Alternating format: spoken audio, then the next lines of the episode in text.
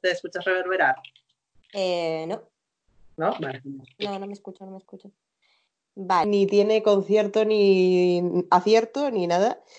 Eh, el primer vídeo que vamos a subir va a ser criticando el. Estamos en el sexto episodio, ¿verdad? Séptimo, séptimo. En el séptimo. De esta temporada 12 de Drag Race. Eh, bueno, yo soy Bea. Aquí a la persona que veis delante de la cámara es mi, mi amigo y compañero Javier. Y no le veis, pero por ahí está Samuel también. Que le.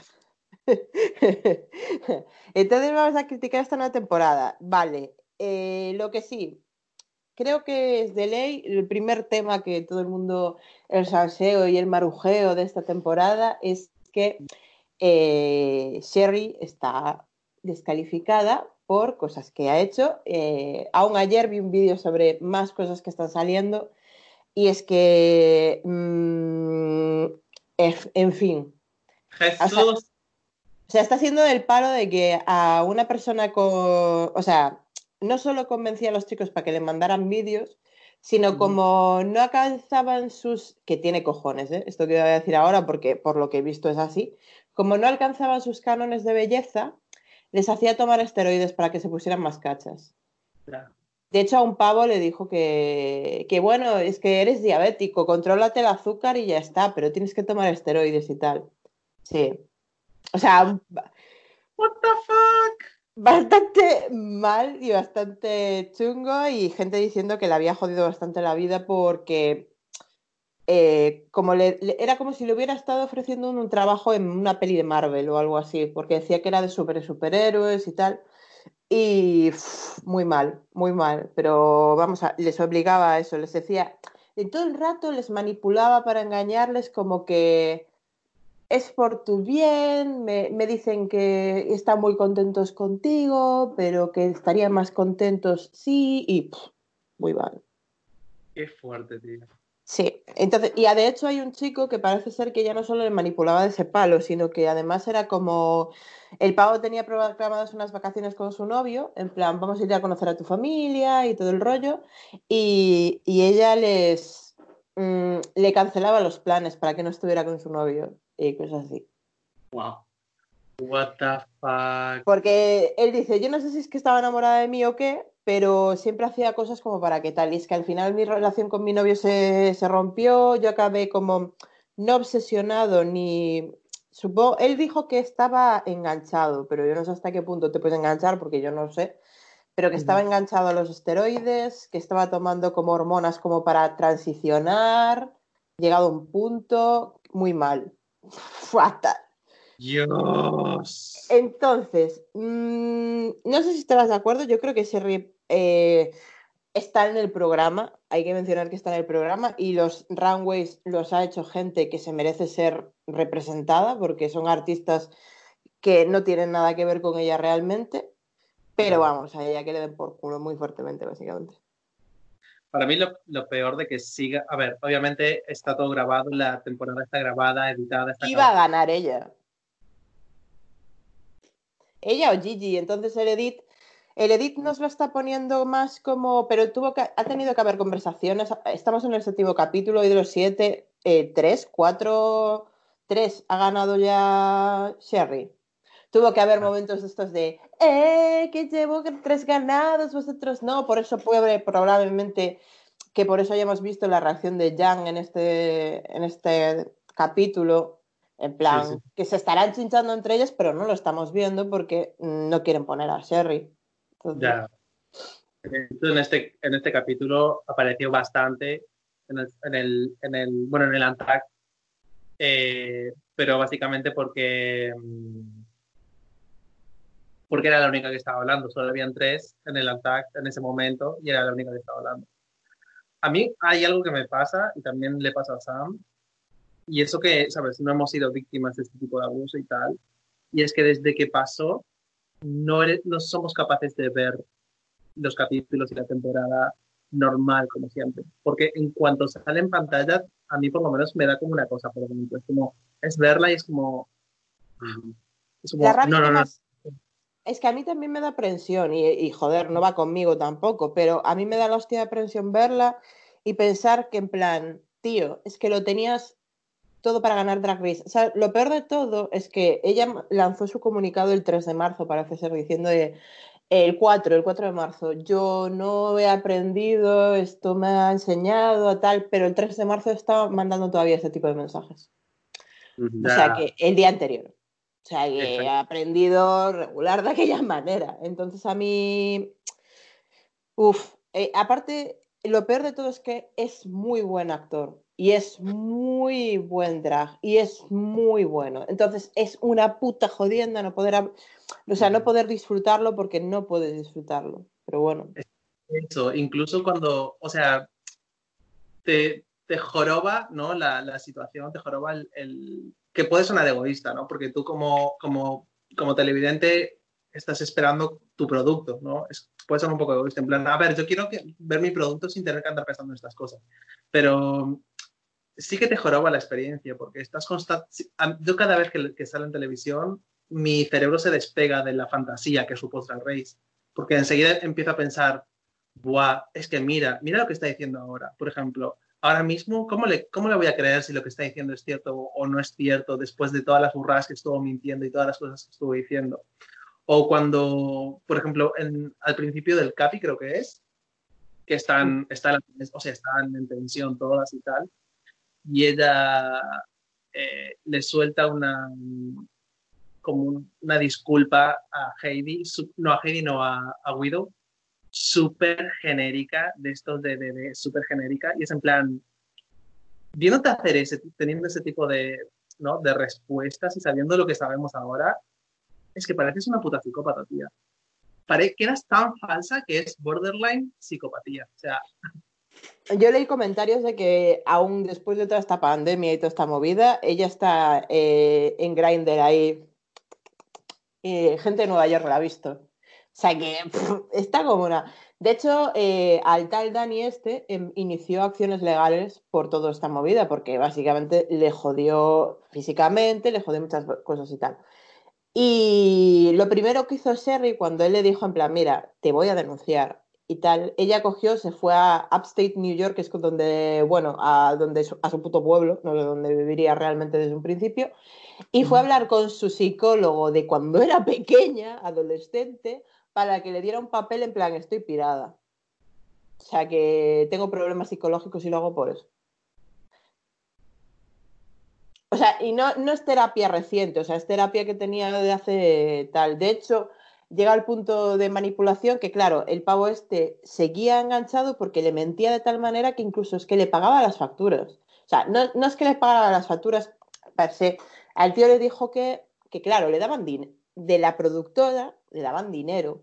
Entonces él se creía como que, a ver, dice, dice el tío, a ver, no, no, era mucho dinero, era dinero para ir tirando, para ir pagando facturas, ir pagando comida y tal, pero me daba dinero. Y resulta que la madre de Sherry le estaba pagando a Sherry su, su, modo de vida y Sherry, el dinero que ella ganaba, pagaba al pavo el piso y todas esas movidas. O sea, Qué retorcido, tío. Súper retorcido. De hecho, eh, cuando se fue a Drag Race todavía estaba pasando. A este chico lo estuvo engañando un año y medio. Y resulta, o sea, mató a tanta gente según lo que estuvo contando el pavo y está flipando. Que si se le murió el perro, que si se le murió no sé qué, que a, a la tal, es que no me acuerdo ahora del nombre que usaba de, de alias de la mujer esta que, que Alison, no, Alison Mosley, Mosley o algo así. Alison Mosley. Pues Alison Mosley, claro, cuando desapareció ella para ir a hacer Drag Race, que están cuatro semanas incomunicadas, pues también desapareció la tal Alison, claro. Entonces, la, una excusa tras otra, que Alison se fue a no sé dónde y que bla, bla, bla. En Yikes. fin, yikes. Yikes. Bueno, y a medida que tal van saliendo cada vez más. De hecho, eh, el chico que yo vi dijo que tuvo que contarle a gente, en plan, eh, cuando él contó su historia, tuvo que darle la noticia a otras personas de, mira, es que Sherry te está engañando. Y Peña que acabó flipando, en plan, ¿qué me estás contando? Yo, de verdad. A O ver, sea, ¿qué te estoy diciendo? Nos reímos con nerviosismo ya, por porque es como... Yo como, como dice Bailey, Bailey, Bailey Saria. Saria, eh, que me río de lo surreal que es. Es tan surreal que, o sea, lo estás pasando mal por dentro y te ríes. Es en plan, what the fuck. Efectivamente, o sea, es que no te queda otra de, mira, eh, es tan enrevesada, es tan psicópata, que es que es como, pues me lo creo, ¿sabes? Porque bueno, en fin. Entonces, es Sherry hay que mencionarla porque está en el programa, pero poco más, porque es que tampoco, en el programa sale, pero tampoco tanto, entonces mejor para nosotros. De hecho, eh, tenía ahí medio drama con, con Aiden y yo creo que lo centraron más en Brita, aunque era con las dos, para que quitarle screen time a Sherry. O sea, Ah, sí, eso no sabía, que tenía más trama con... con Sí, porque, porque Sherry, eh, porque recuerda, eh, claro, nosotros, bueno, de momento nosotros vamos a ir eh, comentando la temporada a medida que va avanzando. Si esto lo ve alguien más que cuatro gatos y nuestros padres o nuestros tíos o lo que sea, pues volvemos para atrás, si acaso, y hacemos los primeros capítulos. Pero por la actuación aquella que hicieron de, de World's Wars, era con Sherry y con, y con Brita. Y ahí es donde empezó toda la movida. Ajá, correcto. Entonces, Sherry también estaba ahí metida y de hecho, eh, si mm, ves en este capítulo, eh, al principio de este capítulo como que Widow también va por Sherry. Como esa gente que se crea actrices del método y de no sé qué, y que cuando vayan a tener que bailar se van a joder. Pero, pero eh, nunca hemos visto de dónde viene esto, realmente. Mira, Entonces, otra, otra putada más de no poder tener ¿no? El, la, la experiencia completa, todo lo que vivieron todas, porque, a ver, que obviamente yo siempre voy a preferir que en estos casos editen, o sea, edit out, o sea, que borren mediante la edición a la persona que haya cometido, ¿no? Eh, pues, pero también a veces eso te puede jorobar las líneas argumentales, digamos, de los otros participantes. Ya, de hecho dicen que la primer, el primer capítulo de Drag Race que se emitió en Reino Unido está completo con Sherry Pie, pero porque no les dio tiempo a editarlo o algo así. Y sí que hay un, el primer capítulo, hay un primer capítulo que está editado de otra manera, pero bueno, Mm. en fin. A- a- vamos a olvidarnos un poco de Sherry, aunque saldrá otra vez en el capítulo de hoy, en el Untack y tal. Pero empezamos con la falsada. Bueno, no sé si lo habéis visto. Bueno, si lo habéis visto.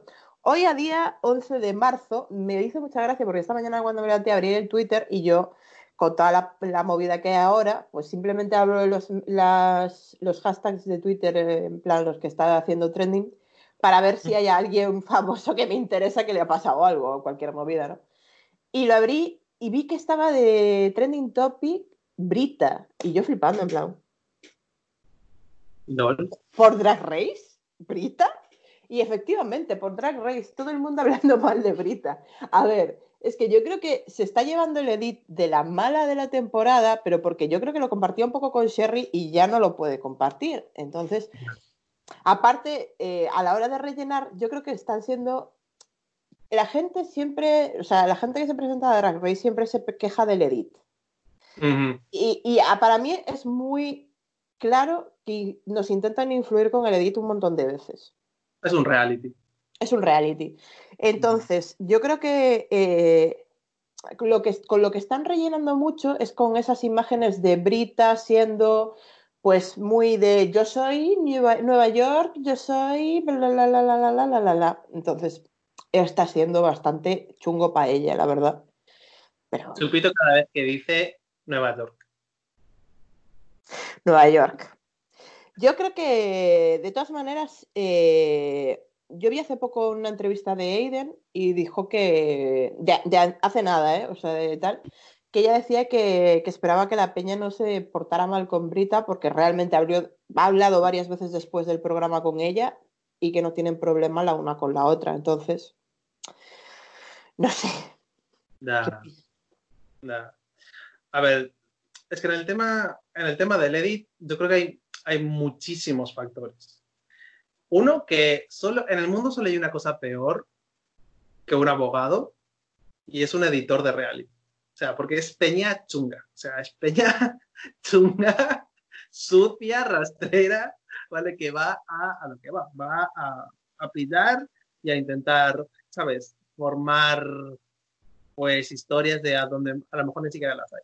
Sí, líneas argumentales, que a mí, por ejemplo, me parece que a- nunca, yo lo siento, pero para mí siempre va a ser que la gran damnificada de todo esto siempre va a ser Fifi, desde mi punto de vista. Para mí, a Fifi O'Hara, cada vez que hablaban en la temporada de All Stars, le editaban de una manera, le ponían una música de fondo y hacían ciertas cosas que hacían que se viera todo peor de lo que estaba pasando. Sobre todo después del, del- lo que se supo después, o bueno, supuestamente se supo que contaba Alaska, contaban todas, de las cosas que pasaban con los editores. Pero bueno, luego otra cosa que también creo que tiene, ¿sabes? influencia mucho y es el, el rollo de que na- ninguno, incluso las drag queens, incluso la gente del espectáculo, a no ser que hayas trabajado en Hollywood, no sabes cómo funciona Hollywood, no sabes lo que es trabajar delante de una cámara, no sabes que eso luego lo van a editar y van a formar un producto eso. Entonces, muchas veces, sobre todo drag queens, que todos sabemos que las drag queens son enormes egos, andantes, con patas, eh, tú entras y eres como eres, eres como eres. Primero porque no te paras a pensar, hay una cámara delante. Tienes mucho ego. Y estás bajo muchísima presión. Entonces, es- es lo mítico de que cuando acaba la temporada y empieza, y ellas ven en tercera persona lo que tuvieron que vivir, se dan cuenta de las cosas, se dan cuenta de lo mal que actuaron, de las cosas que hicieron mal. Y yo creo que Brita suf- sufrió mucho de eso también. Yo creo que si volviera ahora Drag Race, se arrepentiría y no haría las, muchas de las cosas que hizo. Claro, porque hemos visto muchas cosas en las que Brita hablaba de Aiden y movidas así que yo no las vi, no, no las veía por ninguna parte. Yo creo que de hecho en World's Worst eh, a mí no me sobraba para nada Aiden. O sea, me parecía que estaba allí, no me parecía que lo había hecho mal. De hecho, joder, es evidente que hubo gente como Dalia que lo había hecho tres veces peor y decía que había arrastrado el, programa y no sé qué. Brita y Sherry hablando de Aiden y me parecía que estaban fuera de lugar. De hecho, me parece, estuvo safe en Gays Anatomy, eh, Aiden, y me parece que lo hizo fatal. O sea, o sea, no me parecía que estuviera bien. La peluca esa chunga que se puso, imitando a la Mae West de Alaska. O sea, fue todo como muy. Y ella y Jada, que a mí eh, es otro de los temas que yo creo que a Jada se le está dando unos pases que no los estoy entendiendo tampoco, porque Jada no me parece que lo hiciera bien. También he de decir en su favor que el papel que le dieron para Gays Anatomy no tenía nada, simplemente aquellos juegos de palabras que ni siquiera hizo bien. Claro. Mm. Pero bueno, pasando al capítulo de hoy, eh, bueno, cuando llegan al workroom recién tal, aparte que Brita mm, muy falsa, es como, "Ay, te echaré de menos, ¿eh? y fue como, ok, ok, ok. Vale. Eh, ahí hay una pequeña disputa entre Widow con todas, o sea, las del show business, las del bailar, cantar, la, la, la, la, la, y las actrices, ¿no? En plan, tal. Que no sé, eh, están enfadadas porque en el anterior Antact eh, Jackie les dijo, hombre, ya sabes cómo va esto, tienes que estar preparado para el Snatch Game. Pero yo creo que, que Widow tiene razón. O sea, tiene razón y no tiene razón. Tiene razón en que, vale que estés, tienes que estar preparado, pero joder, en el momento, en el directo, en no sé qué te enfada, o sea, te sale mal, pero eh, no tiene razón en ponerse así. No te escucho ahora. Eh, no se te escucha nada. Voy a ver el micro a ver si a lo mejor el micro se ha apagado o algo. No se te escucha. No, no, no, no, no, no, no. Ponte auriculares.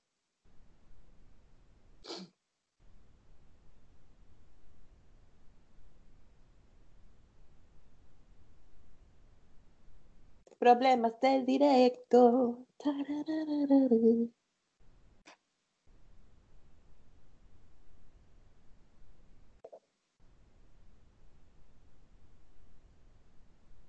Ahora, Ahora sí se ¿Sí? escucha. Sí, ahora sí. ahora sí. Vale. Eh, el problema es que no nos va a escuchar Samuel ahora. Jo, es que ese es el problema, porque es que no, no se te escuchaba nada, cero. O sea, ni siquiera de fondo así bajito. espera, espera, espera. Habla tú. ¿Me escuchas? ¿Me escuchas bien? Ahora sí que me escucho con. Ahora no. Bueno, con reverberación. Bueno, ¿Me escucha- ah, ¿Te escuchas con reverberación? a- antes sí, a- me- hubo, hay momentos en que me escucho un poco, pero nada. Ah, vale, vale, vale. Va. Eh, ¿a qué, qué está, qué- qué estábamos? Eso, estamos. El plantel es Widow contra todo el mundo eh, de la actuación y tal. Y, y Gigi contra Heidi Closet, que le quieren cambiar el nombre, pero. ok. A mí me gusta. A mí eh, eh, las connotaciones de lo que viene a tal me dan pena, pero, Ah, pero a ver, es un nombre ingenioso y no me molesta, tanto como a RuPaul y al resto de gente. ah. Pero y aunque, bueno, aunque fuera un nombre malo, Honey, a mí un nombre malo, una pan, una buena pan, una mala pan. Eh, una Una, mala mala. pan es mejor que una buena pan.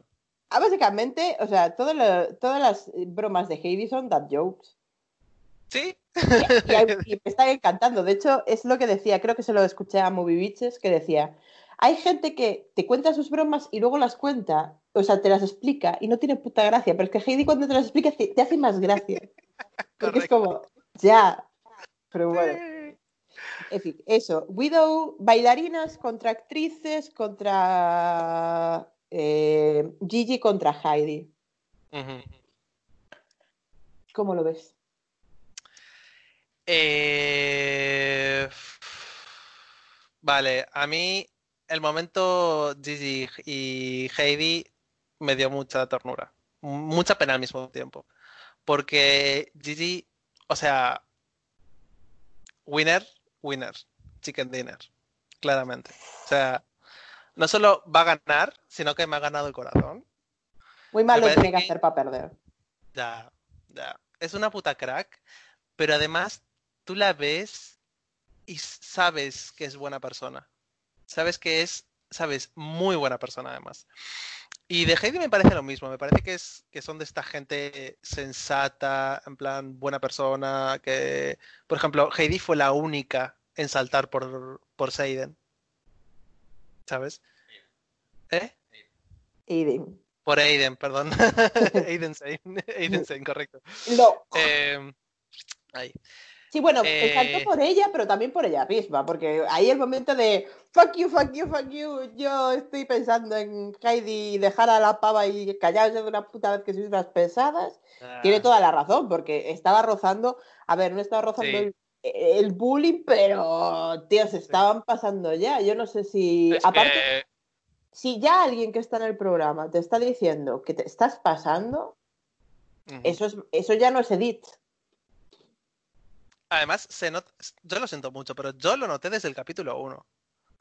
A ver, a mí también, el, a mí el tema del bullying, esto va a ser muy Tumblr, a mí el tema del bullying me triggerea muchísimo, ¿vale? Y no lo soporto, no soporto, no lo soporto, no soporto el bullying.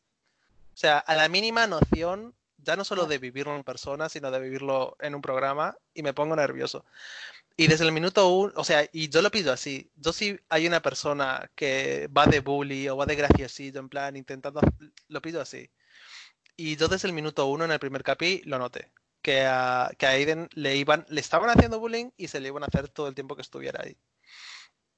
Y, y yo creo que Heidi no la defendió más, que ya creo que la defendió muchísimo, pero no la defendió más porque, uno, estaba en el bottom y estaba ya nerviosísima. Y dos, porque te encuentras con un grupo enorme de drag queens que todos sabemos que son, ¿sabes? Son como pirañas.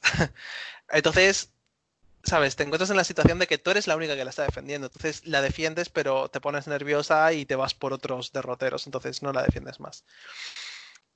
Em, y eso, o sea, Heidi posiblemente sea mi segunda favorita después de Gigi. Y me dio muchísima pena que estuvieran así, que estén como medio enfrentadas. Porque, jova, A ver, yo creo que Gigi su intención fue buena, pero no le tenías que espetar las cosas a la cara así de esa, de esa manera a la gente, porque no sabes si a lo mejor yo creo que ya eh, ha chocado el hecho de que Heidi tiene su propia inseguridad, porque de hecho, joder, se nota que está insegura y de hecho en el momento en que le cogió y le dijo a Nicki Minaj en plan... Cara, algo hay, hay, hay por detrás, ¿sabes? Entonces ya, sí. mm, ya regular. Entonces, claro, le sentó Espera, espera. Es que se. Ah, es que se, me- se- te corta un poco el tal. Ah. Luego me ¿Qué fue lo que dijiste? Ah, que, que digo que lo que se juntó fue eso, las inseguridades propias de, de Heidi, que se peleó ahí hasta con Nicki Minaj.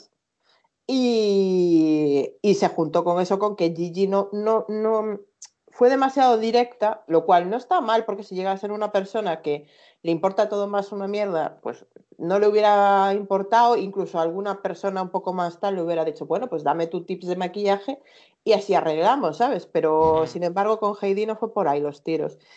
Y, y yo creo que es lo mismo que pasó con Jackie. Yo creo que Widow se lo tiene un poco como toda diva que es, pues tiene una personalidad muy fuerte y en el momento en que Jackie le dijo, oye, mm, chete tal, pues Widow no lo quiso ver. De hecho, me, me sentó bastante mal y me pareció bastante feo que Jackie le dijo varias veces que, que perdón, que lo sentía y que no sé qué. Y que Widow hizo la, la palabra esta del apololai, en plan, sí, sí, me pides perdón, pero es mentira. Y es como, ok, ¿sabes? O sea, ya no. Ni siquiera, ni siquiera vamos a pedir. Aparte, Jackie, en plan, mira, te he pedido perdón, no sirve. No. Ok, ok, pues nada, ¿sabes? Pero en fin, hablando de, seguimos hablando del programa y en este capítulo tenemos a nuestra amada Alexandria Ocasio Cortez de, jueza con Winnie Harlow. Alexandria, yo ayer le decía a Samu, yo moriría por Alexandria. And I- I'm not even joking. O sea, real moriría por Alexandria. Es una persona muy bella por dentro y por fuera, la verdad. O sea, es, está, o sea, te llega al- a la patata tener a alguien en Congreso en Estados Unidos que sea tan lógica, tan inteligente, que busque, que mire tanto por los derechos de la gente que no tiene voz. Y yo le decía ayer a Samu que en Estados Unidos, en cualquier sitio, ¿eh? porque yo la llevo siguiendo ya un, un buen rato, Alexandria, Alexandria y a las otras dos, eh, Congresswoman, a, a la chica del, del pañuelo y, y a la otra latina. Eh, y yo, en España, que soy votante de izquierdas, soy consciente que en ninguno de los partidos de izquierdas en España tenemos una mujer como Alexandria. Que Alexandria tiene muchas Increíble. pelotas, además, ¿eh? Es que es increíble esta mujer.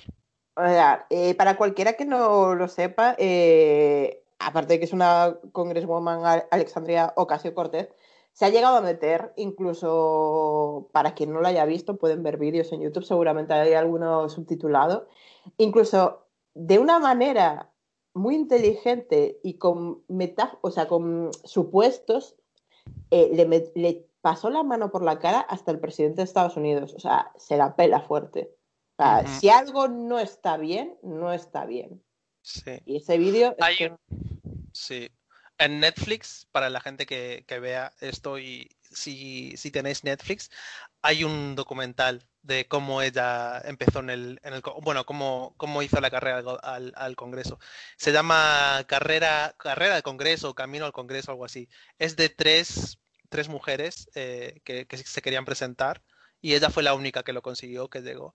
Y te explica en plan, plan de dónde viene Alexandria, que viene de familia humilde, que trabajó de camarera literalmente hasta hasta poco antes de empezó. entrar en el Congreso. Sí, sí, sí, sí, sí, sí. Eh, de cómo se le ocurrió, cómo... Y la ves, la ves interactuar con la gente. Y además, sí, también seguirla en Instagram, que siempre hace stories. Y vive para su trabajo. Y la ves que vive para la gente. Es increíble. Sí, es una, es una persona que además se le nota la pasión en todo lo que está haciendo y Mm. la verdad está. Pero bueno, vamos a dejar el chupar el culo Sí. a porque la queremos mucho, la, la apreciamos fuertísimo, pero eh, vamos a, bueno, ay, empezamos otra vez, ha vuelto Madonna a Drag Race. Entonces el challenge de esta semana, el Maxi Challenge, va a ser, eh, bueno, el, el Unauthorized Rusical de Madonna y que eh, van a tener de expertos a Michelle Visage, porque él inte- está intentando copiar a Madonna desde que el mundo es mundo, y a Jamal Sims, que trabajó como coreógrafo. Jamal a mí me da la vida. Me parece un hombre riquísimo y siempre que lo traen Lo me parece bien. Lo Me es. parece bien el programa. Mejor que Eh, Todrick, desde luego. Ay, Todrick. Tengo problemas con Todrick, pero Está metiendo con Todrick Hall, madre mía. ¿Sabes quién quiero que vuelva al programa? ¿Quién? Santino. Santino Rice, lo sabía, lo. Santino, ya, es que ¿Sabes quién no quiero que vuelva? ¿Quién? Lucian Piani. Lucio- Atado con la, con la camisa de fuerza. En fin. En fin. En fin. That was dark, honey. Mm, Bueno, repartieron los, los papeles. Yo creo que lo repartieron todo bastante bien, la verdad. A todos les van bastante bien los papeles. Supuestamente estaba sudando un poco fuerte ahí Gigi, le dieron ahí una canción más alta de Madonna. Es que el problema que nosotros estuvimos hablando ya ayer, que la parte de, de la vida de Madonna, de spoken word y de rap y todo esto, pasamos fuertemente de ese. Porque hay Madonna Beach, me, me da igual, me la suda fuertemente. Entonces, a mí lo que más me daba la vida fueron los Errol y Madonna. De hecho, cuando a Crystal le tocó la, la temporada de Ray of Light y tal, estuvo muy guay, la verdad. Que me, me flipó bastante que no cogieran Frozen. Es un vídeo también bastante icónico de Madonna. Es que se llama Frozen. El que está con. El, Ah, del- el que está en el desierto, que es que se con un transforma en vestido negro cuervos, largo. Este- que es de hecho de donde ¿no es ahí de donde salieron los kimonos? Mm, de Puede ser que sea de esa era. Puede ser que sea Sí, de esa era. de esa era es desde luego, pero no sé si es de es- en concreto de ese videoclip, porque está vestida con un kimono negro. Sé que es un vestido largo, pero. Mm, Vale, vale, vale. Sí que es Frozen, no me he equivocado. Sí. Eh, sí. Para que lo vea la peña, no sé. Este. Correctísimamente. Bueno, la gente que lo escuche esto en Evox, que busquen Madonna Frozen y ya verán. Bueno, supongo que la gente que esté viendo este programa es porque le gusta todo lo homosexual y conocerá esa época de Madonna. Eso es otro asunto. En fin, yo creo que los, los papeles a todos les iban bastante bien. El Early Madonna a Jan, o sea, está guay porque Jan tiene mucha energía y, y tal. Empire Madonna Widow, I mean, tal cual. Yo creo que la que menos me gustó, eh, porque me parece que estaba muy fea, muy desproporcionada y no le quedaba nada bien Sabrita. Que Ya. quiso la época de lo- del, del corpiño de Jean-Paul Gaultier con los conos y con todo el rollo. Ya, ya. Yo lo siento mucho, pero ese corpiño era pequeñísimo. O sea, el corpiño original de Jean-Paul Gaultier era más grande, ¿no? Yo creo que sí, que los picos eran mucho más grandes. Sí, O sí, al sí, menos- justamente los picos, era como más picudo, ¿no? No era como el de, ¿sabes? Como el de... f- El de... f- Pero... Pero era, ¿no? Yo creo que eh, eh, el- por lo que no parece tan picudo también es por las proporciones de Madonna versus las proporciones de Brita. Madonna es una tía Mm. mucho más tal, mucho más tal, y Brita tuvo, tendría que haber adaptado, yo creo, el traje un poco y haberlo hecho un poco más picudo, un poquito. No sé, no sé. Aparte, joder, Madonna rellenaba su, el propio corpiño con su propio pecho, pero yo creo que eh, Brita no le llegó a poner ningún relleno tampoco. Ya. Eh, le estoy buscando ahora la imagen y sí. Sí, creo que tienes tu razón, que es más... En parte es tema de, sí, de proporciones. Lo hemos visto durante tantos años editado ese, ese o sea, haciendo eh, parodias de ese vestido de Jean-Paul Gaultier, de, de esos corpiños, y siempre hacen unos conos como muy grandes, muy tal. Pero el original sí que era picudo, pero claro, entre el pecho de Madonna y tal, y no sé qué, sí que, y sus proporciones físicas, pues sí que daban como más sensación de más pico. Pero yo creo que en este sentido, pues eso, Brita no se puso relleno, no se puso tal, eh, joder, es una tía más curvy, más grande, entonces, me, me- aparte me llamó la hostia la atención, porque Brita siempre está on point, las proporciones, físicamente, o sea, su cuerpo está perfecto.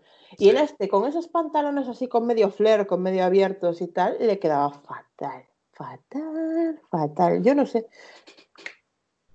Me a mí personalmente no me, no me pareció desde luego la peor y tampoco me disgustó. Sí que me pareció que no estaba bien proporcionado porque si, si te vas a vestir como una persona que mide metro y medio y tú mides más y tienes caderas más grandes, no te pongas la misma ropa. O sea, adapta el, ¿no? Adapta el, el modelo a tu cuerpo. Exactamente, adaptas el look a tu cuerpo. Y a mí yo creo que ahí le falló. A mí en general me gustó cómo iba físicamente. O sea, me gustaba el look, me gustó mucho. Pero yo creo que lo que falló más que en el look es en la performance. Bueno, eso ya es otro asunto de... Pero a mí los pan- a mí pues a no sé qué es, si es que los pantalones eran muy cortos, si eran muy largos, si el flare era muy raro. Mm, Pero yo creo que a mí lo que más me disgustó fueron los pantalones, que no, no sé por qué, pero me, me parecía que le quedaba fatal. ujú. Pero bueno, eh, mientras está, bueno, aparte del momento de que Jada está haciendo la coreografía y no sabe hacer la parte sexy y dice, "Uh, ella era el trade de la season, a lo mejor soy yo, de Heidi, que me hizo mucha gracia. Ah, Heidi, da- Bueno, para la gente que no, hable, que no hable inglés, lo del trade es como que eres el tío bueno de la temporada, eres el que todas andan detrás de él. Y me hizo gracia porque, claro, como no sabía hacer el sexy, dijo Heidi en plan, igual soy yo, el tío bueno de la temporada. Y fue como, "Yeah". Heidi. Vale. yeah. Jackie con Like a Virgin se veía que Mm. iba a estar en el voto. A mí lo que me pasa con Jackie es que me parece que no es lo suficientemente expresiva. O sea, la veo, la veo que es, la veo que es este tipo de queens que llevamos desde la temporada, 12 temporadas viendo que es, que tú la ves y te das cuenta de que es una showwoman, pero que no tiene, el- o sea, no se da cuenta del potencial que tienen. Entonces están aquí cuando podrían estar aquí. Y a mí con Jackie me da esa sensación, me da que es una persona que tiene mucho talento y tiene mucho show y tiene y además tiene carisma, es graciosa naturalmente, pero de aquí para arriba no tiene expresión. O por lo menos me da a mí la sensación, ¿no?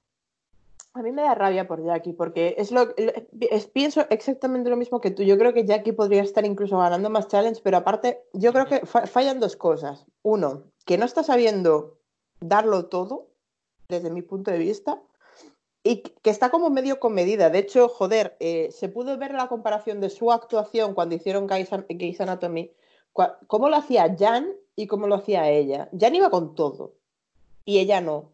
Entonces se, notó, se notó mucho ese, ese rollo. Y aparte, eh, me- a mí, Jackie, me falla la leche en los looks. Me parece que, o sea, su estética no es mala, pero tienen todos un, como un regustillo de party Sí, sí, estoy completamente de acuerdo. Que Sí. que no- o sea, yo pienso, si ese, si ese look lo hubieras hecho con otras telas, si hubieras quitado, hubieras editado un poquito de aquí y de allí, si lo hubiera... También tenemos Sí. que tener en cuenta que la gente cuando entra en Drag Race no tiene la pasta. Pero ya Correcto. yo creo que, y de hecho he visto, eh, vimos en la, eh, se pudo ver en la preview que va a volver a hacer como un look eh, sobre- de persona de persa y tal, otra vez en plan rollo bailarina de danza del vientre. Y es que no, no lo vuelvas Ya. a hacer, Jackie, no. Ya. No, porque, y el entrance look fue feísimo, o sea, tiene un sentido de la estética un poco raro, así como ot- otras drag queens. Por ejemplo, Dalia era impecable, desde mi punto de vista. Y Jackie es una rabia, porque uf, se nota que el corazón está en un buen sitio, pero Sí, sí, sí, sí, sí, sí, sí, sí. eh, que le quiten dinero de Sí. party fiesta, por favor. Y es que no, no, no, no. Sí, yo creo que en general a Jackie es eso, se le nota que es, que es una estrella, se le nota que es una estrella, pero la sacaron antes del horno, tía. O sea, no, es, no se acabó de cocinar, aún está, aún le falta. Así que, Y cuando, cuando eres ese tipo de queen, que eres una estrella y se nota, pero te falta cocinar, yo lo siento mucho, pero como diría Yara, they need someone to go home first. ¿Sabes? Sí, yo creo que es una persona que puede, eh, me recuerda a, joder, incluso a Trixie y tal, que cuando durante su temporada no acabaron de brillar, veías el potencial, pero no, tal, y luego fuera es como, ¡ah! eres Sí. lo mejor que va a pasar en la vida. Pues esto es lo mismo. Sí. De hecho, aquí está claro que quien es, es all around, que está preparadísima para todo, es Gigi. O sea, GG. Hands down. Es loquísimo. De hecho, a mí me hizo gracia porque lo mismo te dije, o sea, estuve comentándolo contigo en directo ayer. Y es como están haciendo el edit, como que Gigi lo está haciendo mal, que está sudando por todo. Gigi va a ganar. O sea, no sé, no sé cómo lo va a hacer. No sé cómo Sí, lo hace. Porque el edit te lo está poniendo todo como que, Sí, fatal, sí, sí. sí, pero Gigi va a ganar. Y Sobre todo en este capítulo. Este capítulo fue como, ay Gigi, ¿qué te pasa? Estás temblando, estás súper nerviosa, no sé qué. Y yo en plan, sí, estoy fatal, no sé qué. Y tú en plan, ¡buah! Y ¿será que Widow y Brita. Y tú decías, este no va a ser el episodio en el que se va a ir Brita. Y yo, que se va a ir en este, te lo digo yo que se pira. Y efectivamente, al final se piró. Y Gigi en plan, ¡buah, qué mal, qué fatal! Estoy súper nerviosa, estoy súper de bajón, va a ser el peor episodio en el que me va a ir todo peor. Honey, o sea, esa puta voltereta. Hablemos de esa puta voltereta. Ay, ay, ay, ay, ay. Las actuaciones aún no han llegado, aún estemos en los ensayos. Perdón, perdón, perdón. De hecho, perdón. a los ensayos de baile que los hicieron con Yamal me hizo mucha gracia porque ya lo de poner publicidad así sutil, ya eh, nos lo pasamos por el forro de los cojones y el momento de, estos son eh, los abanicos de Daft Boy. Daft Boy, abanicos de Daft Boy. That's thatboy.com.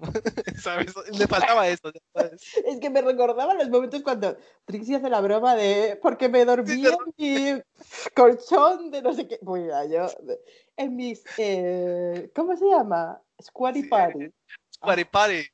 You can get it in squattyparty.com. Jesus Christ, pero bueno. Oh, Dios. En fin. Entonces vimos ahí como. A mí me hacía gracia porque Brita estaba diciendo, "Ah, yo soy una bailarina. Yo estaba viendo los ensayos, era como, yo he ido a baile y. No, pero. Nah, a, mí me pasa, nah. a mí me pasa, eh, primero, que a mí Widow, yo sé que a vosotros os mola un poco menos. O sea, A ver, en este momento estaba hablando de Brita, pero sí, no, no, no, sí, sí, sí, sí, sí, sí, pero te iba a comentar algo al respecto. Eh, que a mí me pasa que yo creo que a mí me mola un, un poco más Widow de lo que te mola a ti y le mola a Sam. Pero también me pasa eso que tú dices con Widow, que es en plan, se pasa toda la temporada diciendo, esto es lo que a mí se me da bien, esto es lo que a mí se me da bien. Y a lo mejor no. Yo, la vi- yo las veces que he bailado me ha parecido lo más normal, no voy a decir mediocre, pero, ¿sabes? Lo más no... Bailando como podría estar bailando yo, ¿sabes? En mi casa. O sea, Yo te digo, yo en a nivel de, de baile, viendo las coreografías, eh, a ver, nunca van. Es que tampoco. Sí que ha habido coreografías chungas en Drag bueno, más elaboradas en Drag Race. No chungas, sino elaboradas. Porque se fue bastante más elaborado pues el rollo de Kitty Girl y todas estas movidas, estas actuaciones así un poquito más grandes. Eh, en esta había momentos de tal, pero si te, da- si te das cuenta, Jan también se daba de bailarina y la coreografía de Jan se repetía varias veces, las figuras Ujú. que tenía que hacer. Y eso me llamó bastante la atención porque es como, claro, tampoco tiene mucho tiempo para prepararlo, no pueden as- asimilar que todo el mundo va a poder hacer las cosas. De hecho, yo creo que quien tuvo el, el baile más así chungo y tal fue lo de, lo llamaban el Roger Rabbit o algo así, que era lo que estaba, tenía que hacer Gigi. Los pasitos estos de tal. Mm, sí, sí, sí, sí, sí, sí. Es, es bastante complicado, o sea, es bastante complicado. Tienes que, es como todo, ensayarlo. Pero Ujú. si... Pero para que te quede guay el- la pausa, para que sean las pausas correctas, porque si pasa- pausas demasiado ya no tiene el mismo efecto y tal. Joder, para que no Sí, te saliera sí. nada, para que luego te saliera perfectamente, pues oye, Ya, a ya, ver, a ver. Pero bueno, pasando a la zona de baile, porque realmente la parte de- del ensayo con Jamal fue bastante cortito, o sea, poco, poco se vio. O sea, Sí. Jackie, Jackie no sabiendo ser, intentando ser sexy, pero no sabiendo, Gigi haciéndolo regular, Heidi haciendo el capullo, básicamente es lo que pudimos ver en el ensayo. Y eh, abanicos de Daft Boy, daftboy.com, ¿eh? Aparte de eso, ¿eh? Vimos entonces, pasamos a, a la parte en la que fueron, bueno, a, a cuando se están preparando ellas, que siempre vienen, como dicen en, en un vídeo que ponen siempre los de Movie Bitches, en plan, sin que los productores les digan nada, eh, unprompted, Obviamente. obviamente, obviously, se ponen a hablar sobre Heidi, su tío, y Crystal con su familia y todas estas cosillas con, bueno, sus movidas familiares. No sé. A ver, el problema de que llevemos 12 temporadas y que RuPaul's Drag Race, ¿sabes? Se haya convertido en algo tan, tan icónico, ha hecho que se vuelva muy estructurado, ¿no? El, el programa en sí. Y ya, ya lo vemos venir. Ya Ya. lo vemos venir. El problema es que, uno, después de 12 temporadas llega un punto en el que ya no te llega de la misma manera y ya no te crees el dramita, digamos. Y segundo, que cuanto más va avanzando la temporada, como que lo, tu cerebro lo asimila mejor, ese dramita. Pero, por ejemplo, en los primeros capítulos, cuando, cuando El momento de que- Rockem. Para que no lo vea, porque está en Evox, estamos los dos como. El momento de Rockem fue tan unprompted y tan Cringe. violento, cringe. tan cringe que nos queda. que es que es normal, te quedas como. Sí. Y tú sabes que, que Rockem desde el momento uno, desde el Meet the Queens, era mi favorita. Literal. Desde el Meet the Queens fue mi favorita. Ella, y aún así fue muy.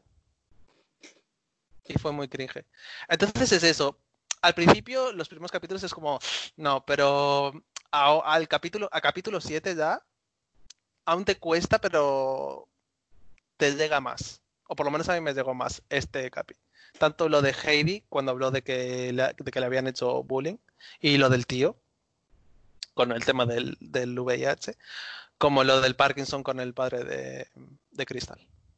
Es que aparte que lo de Crystal me dio el hostia de pena porque Crystal decía como que su padre era el que hacía todo, incluso les hacía de comer, eh, aun estando la madre y todo, y que ahora que él no podía hacer nada, pues que está, le ponía muy triste, obviamente.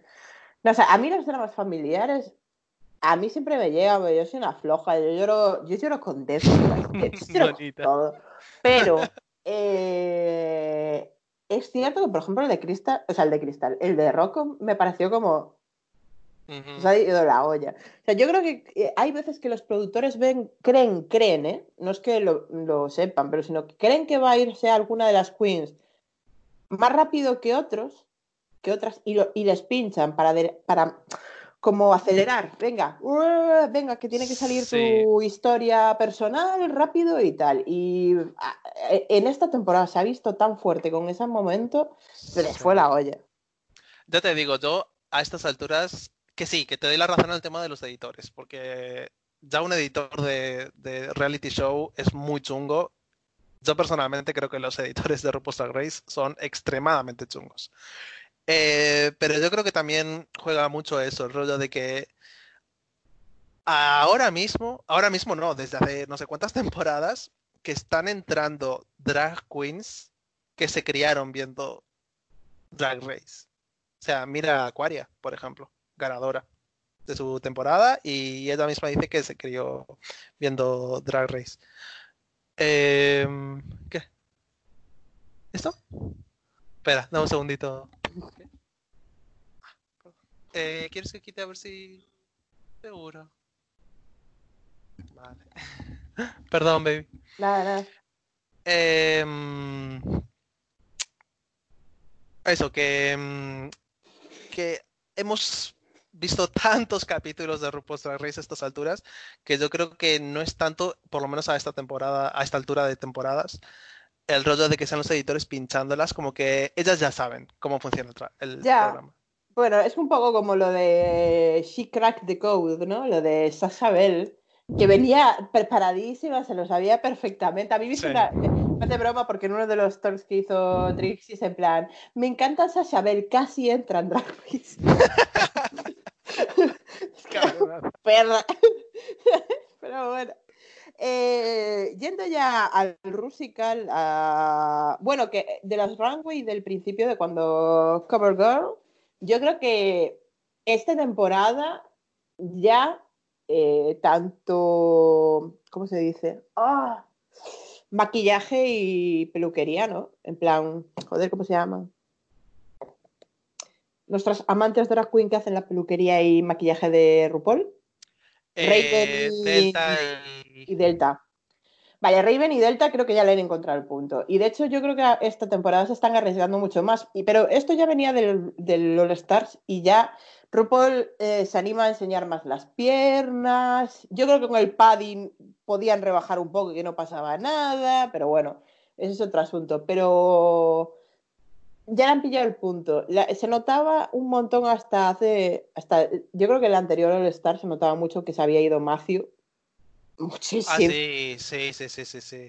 Yo creo que ya le han pillado el puntito y tal. Es lo único que, que- En fin. Y la historieta aquella de Michelle de que tuvieron que llamarle desde la productora de Madonna en plan, eh, ¿puedes andar a dejar ya de copiar a Madonna? Y ella, Madonna sabe quién soy. Vivo, vivo con Michelle, vivo. Hija mía. Bueno, tengamos en cuenta que tanto Javi como yo eh, conocimos a Michelle. Sí, Y, y pusimos también lo... Michelle sabe quiénes somos. ¿sabes? sí, real, real.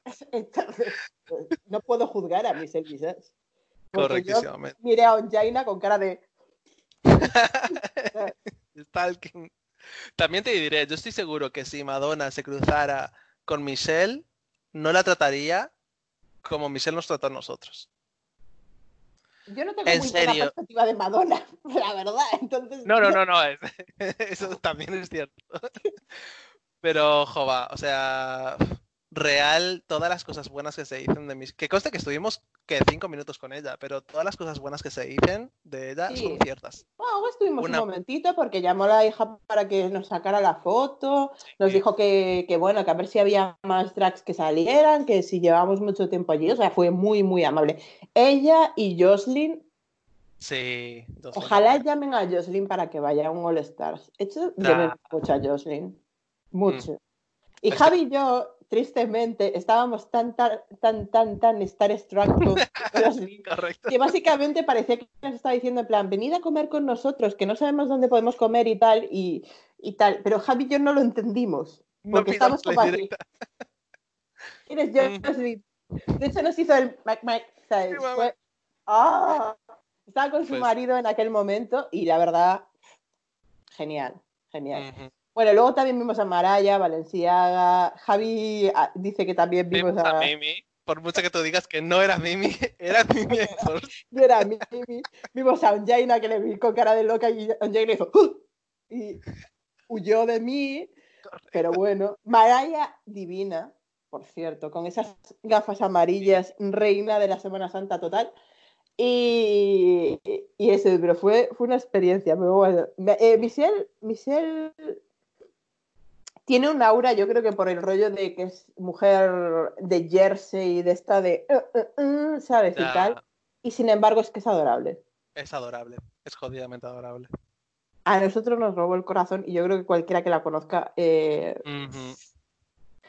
es- lleva tanto, yo creo que lleva tanto tiempo en el show business y nunca estuvo realmente, nunca estuvo, ni ella ni RuPaul, por mucho que ahora tengan bastante más fama, pero no llegan a ser la fama de que puede tener, yo que sé, un Brad o cualquiera de esta gente. Mm, sí, sí, sí, sí, sí. Entonces, yo creo que no lo sé, no lo sé. Sin embargo, hay teorías en, en Reddit y tal que ya había escuchado como del anterior, del anterior capítulo del, de Neil Francis y que hablan bastante mal de él. En plan, gente que no llega a tener mucha fama, que se lo tiene muy creído y se le va a la olla. Sin Sí. embargo, Michelle, mm, yo no sé si es porque se retroalimenta un poco con RuPaul y se ha sabido mantener bastante, no sé, en línea. Yo creo que muy de vez en cuando, cuando se alinean los astros, en Hollywood entra alguien sensato, con sentido común y buena persona de corazón, o sea, con una persona con una ética, ¿sabes? En plan tal, eh, y que logra que, que Hollywood no lo corrompa y logra y que logra mantenerse así.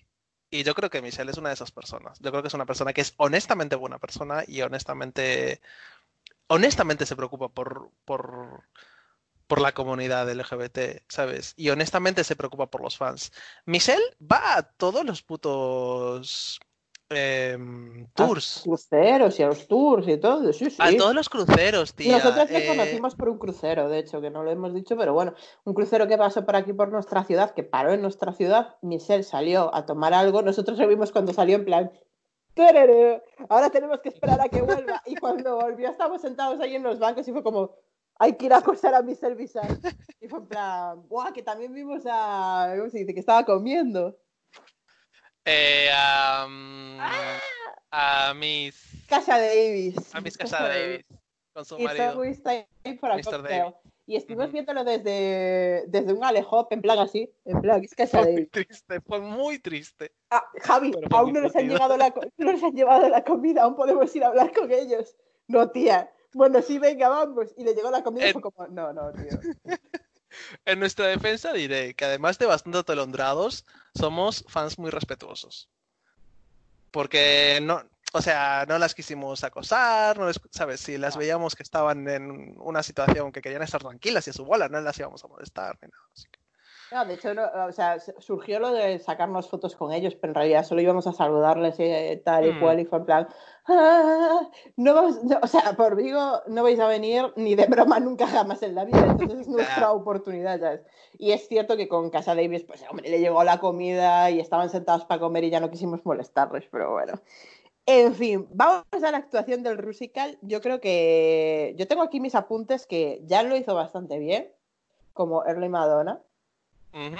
Me parece que estuvo bastante. mucho. Mucha energía, mucho. Está, canta muy bien, Jan, porque de hecho en la primera actuación que hicieron el Bob Fosse, que nadie sabía que era Fosse, pero bueno.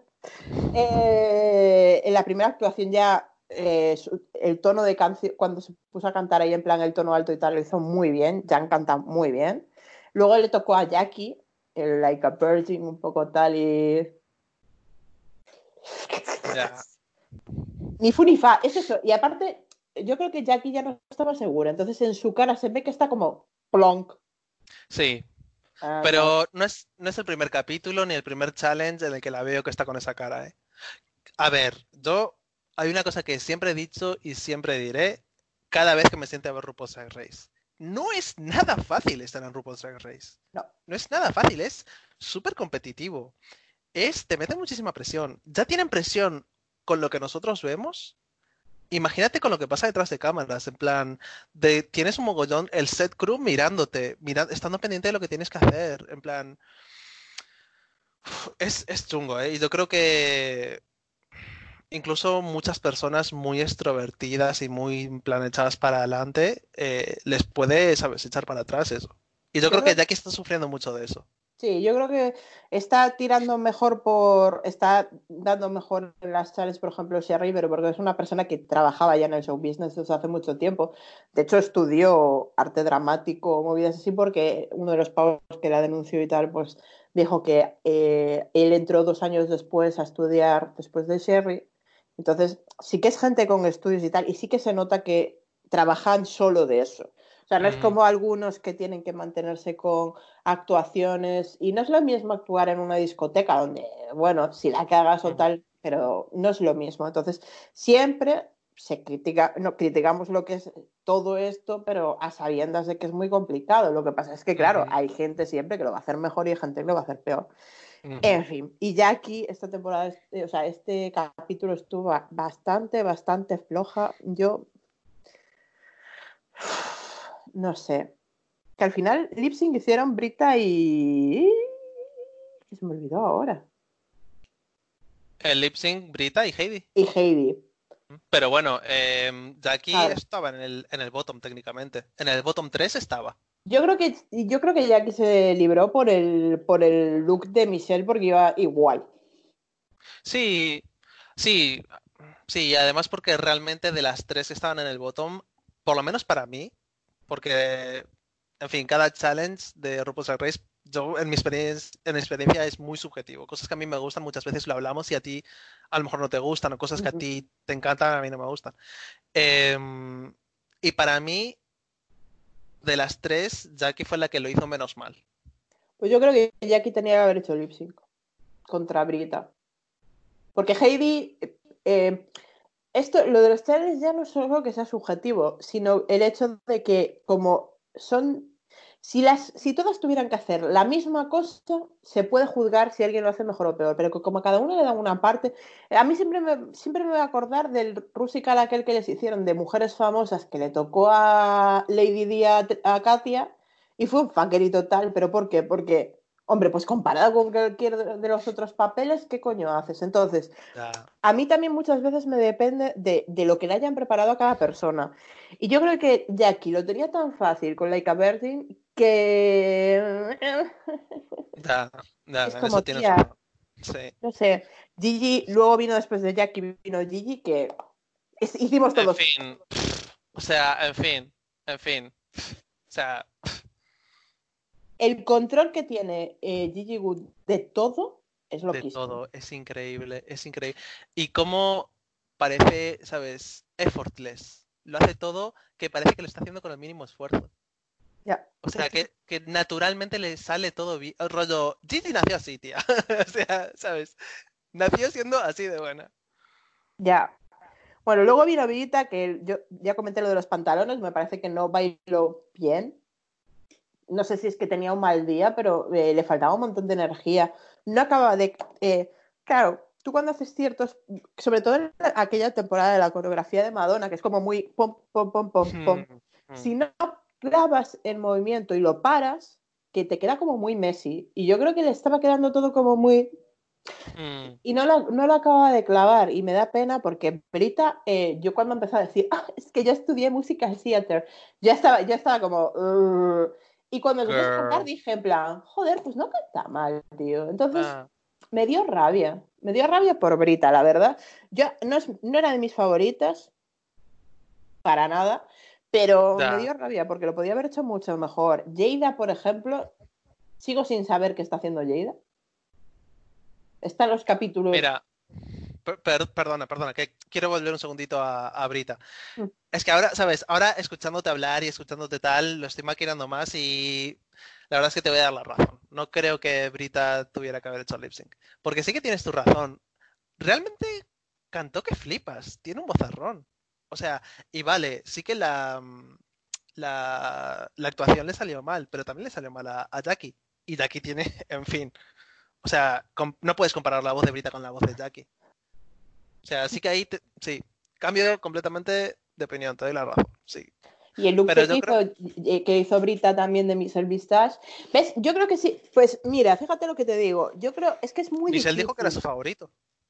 Es su vestido favorito, pero no fue su look favorito, porque ya tuvieron que nitpick tanto que dijeron, es que los, los pendientes, los pendientes. Y es como, tía, ¿en serio vamos a ver los pendientes? ¿No vamos a ver que la peluca le quedaba como el culo? Bueno, pues eso es otro asunto, ¿no? Pero bueno, eso...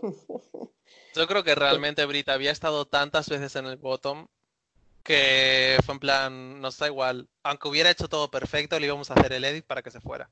Sí, pero bueno, la coreografía sí que la cagó bastante. Desde mi punto de vista, sí, sí, sí, de ex bailarina, aunque no se note, eh, Brita, Brita no, no, no, lo- no la esclavó muy bien, sin embargo la parte musical sí, y eso me da rabia por ella, pero bueno, y, ello- y eso de darte tanto de, joder, hici- hiciste musical theater, sabes bailar, porque sabes bailar, eso es indudable, y hiciste eso, bueno, no sé. Jada me pareció bastante meh, ¿Sí? meh.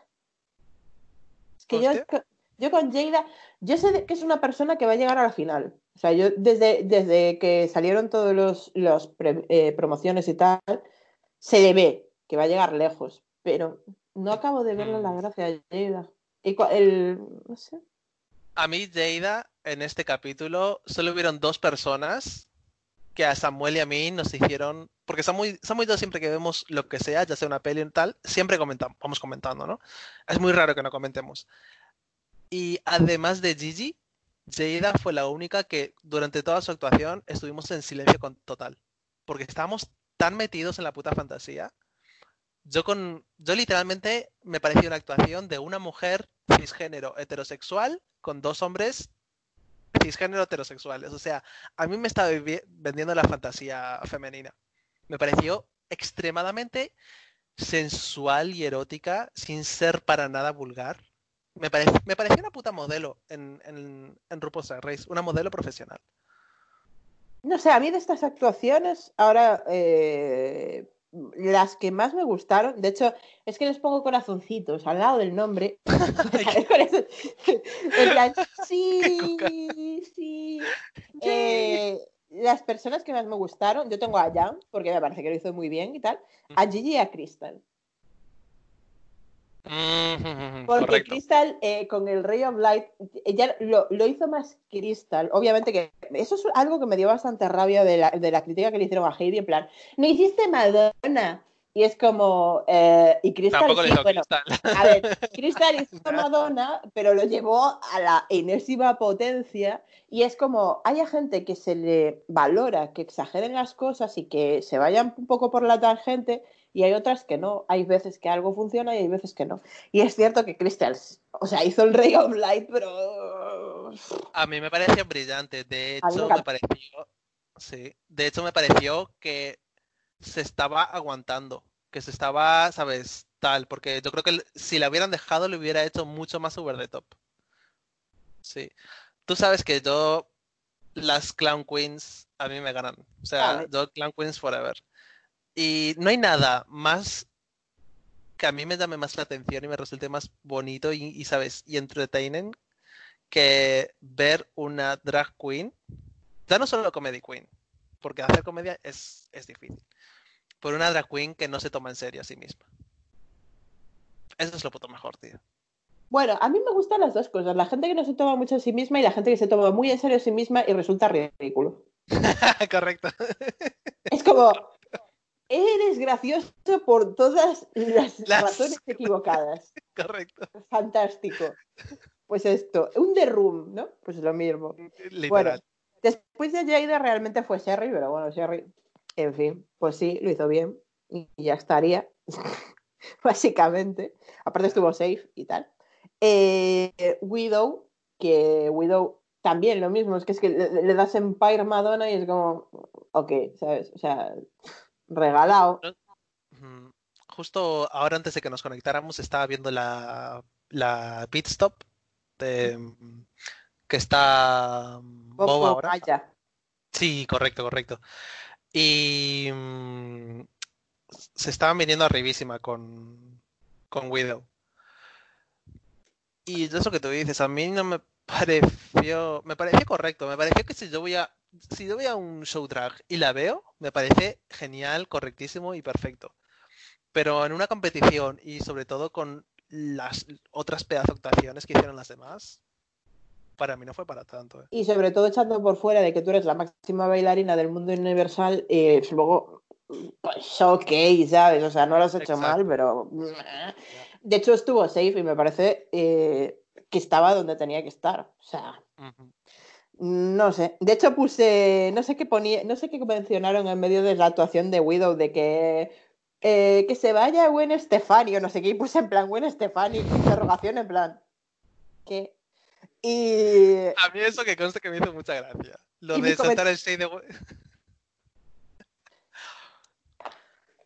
Gwen Stefani, yo la defenderé hasta que el mundo, bueno, hasta el fin del Lo mundo. sé, lo sé, lo sé. Y, y mi comentario sobre Widow fue Danceware.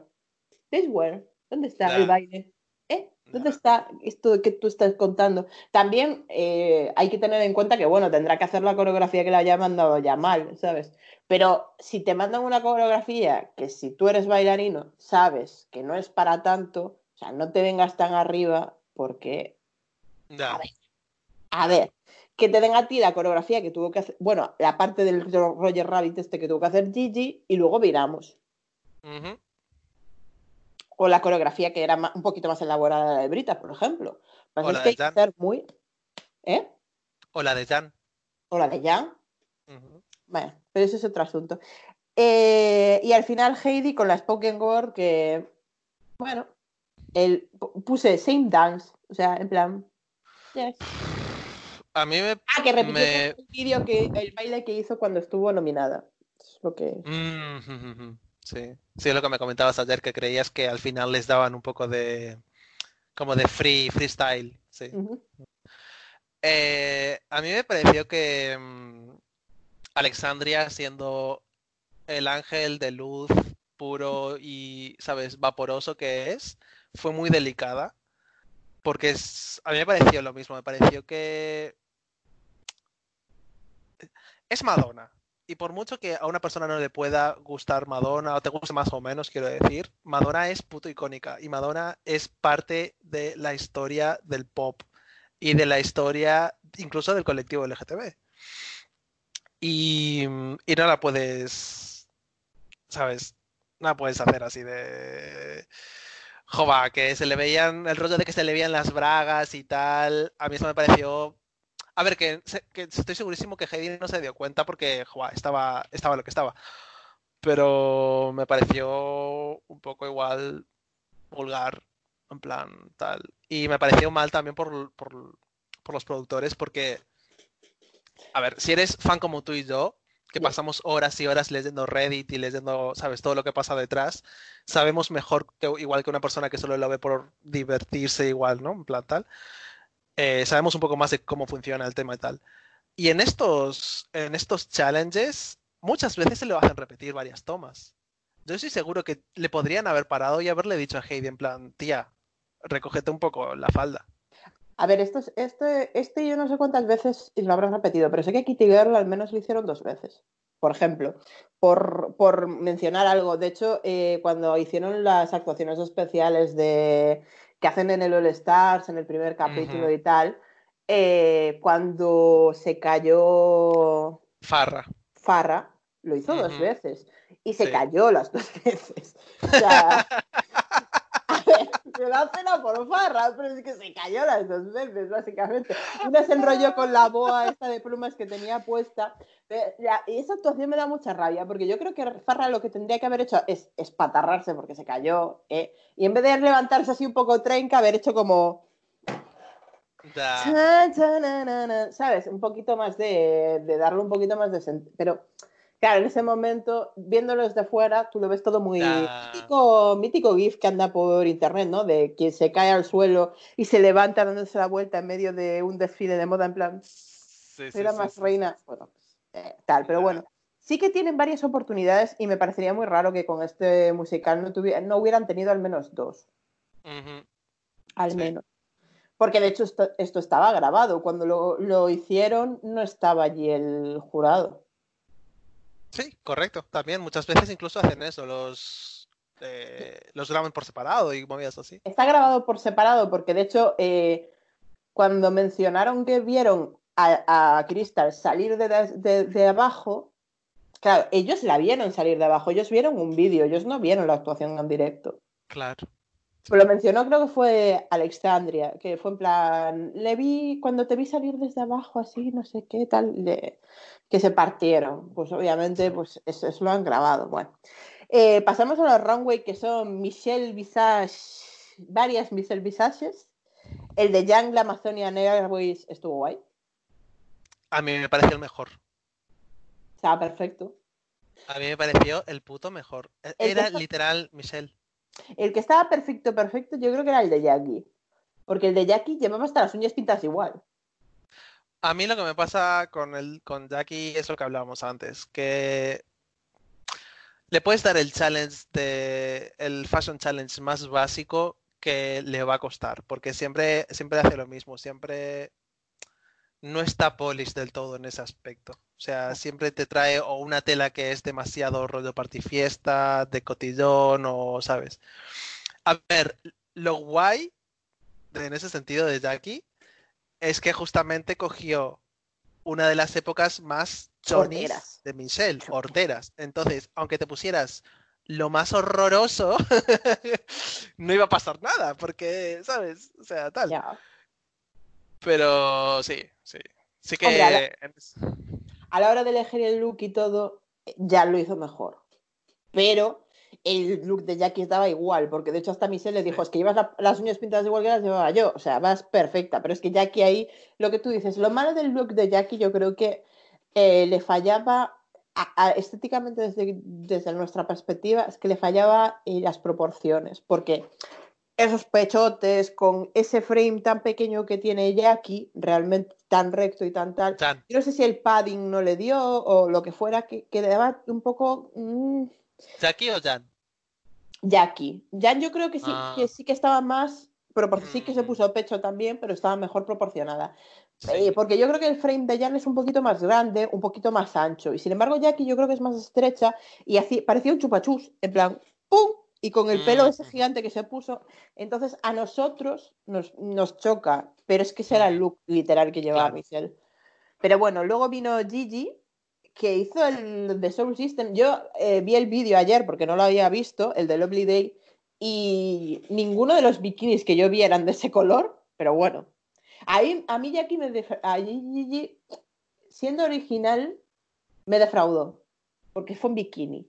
Fue como, A mí Ah. lo que me pasó, a mí el, a mí el look de Gigi me hizo pensar muchísimo. Parece una chorrada que sabes que estoy diciendo esto de un reality "Qué show, bikini, pero es. correcto, Hubo un antes y un después en mi vida. real. Em, a mí con ese bikini que me lo lleva demostrando toda la temporada, pero con ese bikini me demostró lo increíblemente inteligente que es Gigi. Cómo lo tiene todo pensado al milímetro. En el buen sentido, no en plan de que es una calculadora y es una, ¿sabes? En plan tal. Ella dijo, yo tengo lo que tengo, yo tengo esto con lo que trabajar. Y si me arriesgo a hacer otra cosa, me arriesgo no solo a quedar mal, porque posiblemente me salga mal, porque si me pongo los pechos de Michelle en plan tal, sino que estoy haciendo algo con lo que igual, ¿sabes? Éticamente o moralmente, digamos, no me siento cómoda, ¿vale? Porque Gigi salió del armario, digamos, como eh, Non-binary. Sí, Fluid. exactamente como gender fluid. Eh, y yo en ese sentido, la, ¿sabes? Me siento identificado en el rollo de en plan, vale, yo no me siento identificado con una cosa ni la otra, yo me siento como en una delgada línea en plan tal.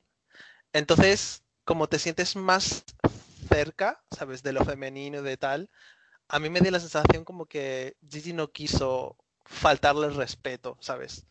A, digamos, a, a las mujeres, digamos, como institución, ¿no? A, las mujeres. Y dijo, yo tengo esto y no voy a por hacer la burrada de con mi cuerpo y estando como estoy yo, ponerme unos pechos enormes.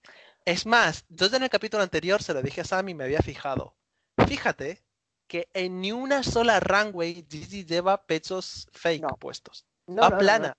Y a mí las drag queens que deciden no ponerse pechos como statement, como statement político y como statement social, me ganan. O sea, me ganan. Es que hay mujeres sin pecho. Vamos a ver. esto no es, Exactamente. ninguna- es que no sé por qué. O sea, yo no, no es por el hecho de que fuera en bikini, eh, porque joder, hemos visto a Naomi mm, toda la vida de Jesucristo yendo en bikini prácticamente, prácticamente todos los runways y sin pecho también. O sea, a mí eso no es lo que me llama la atención.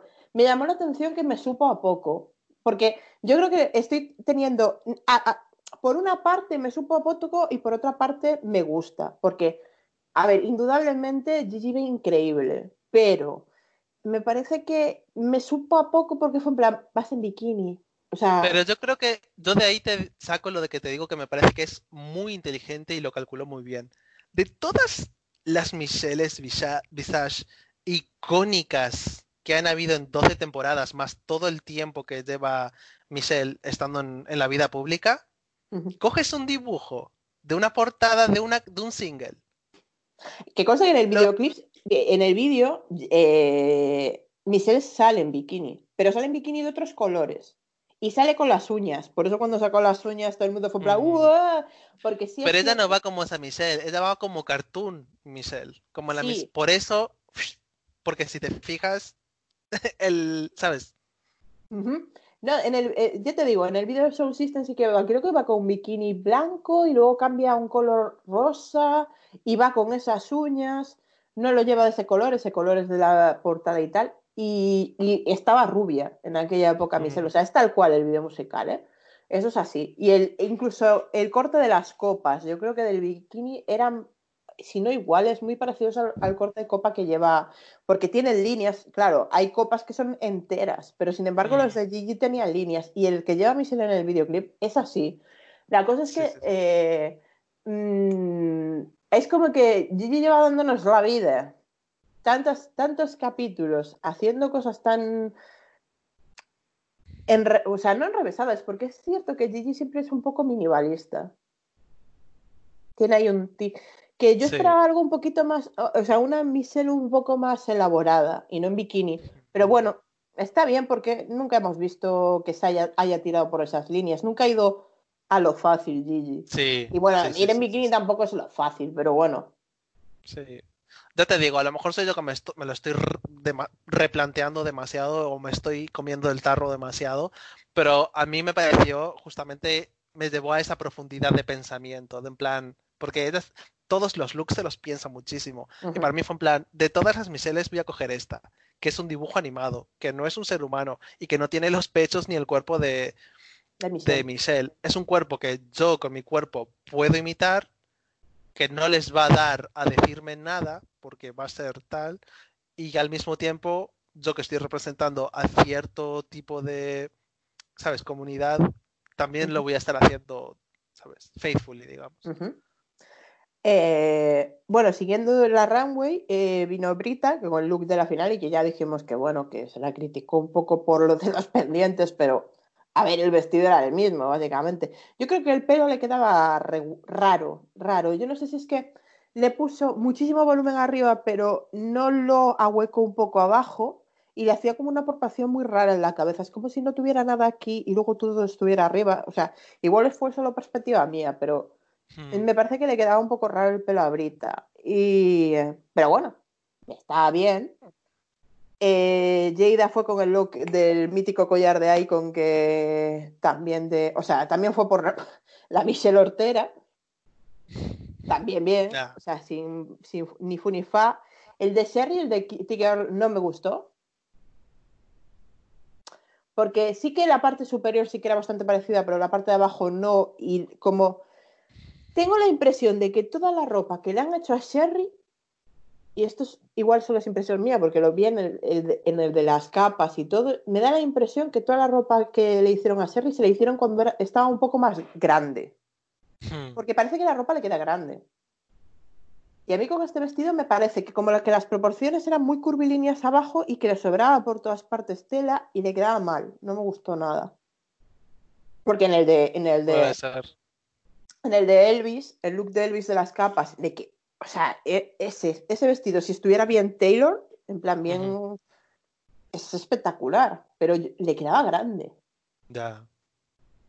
Ya. Quedaba bien, pero bueno.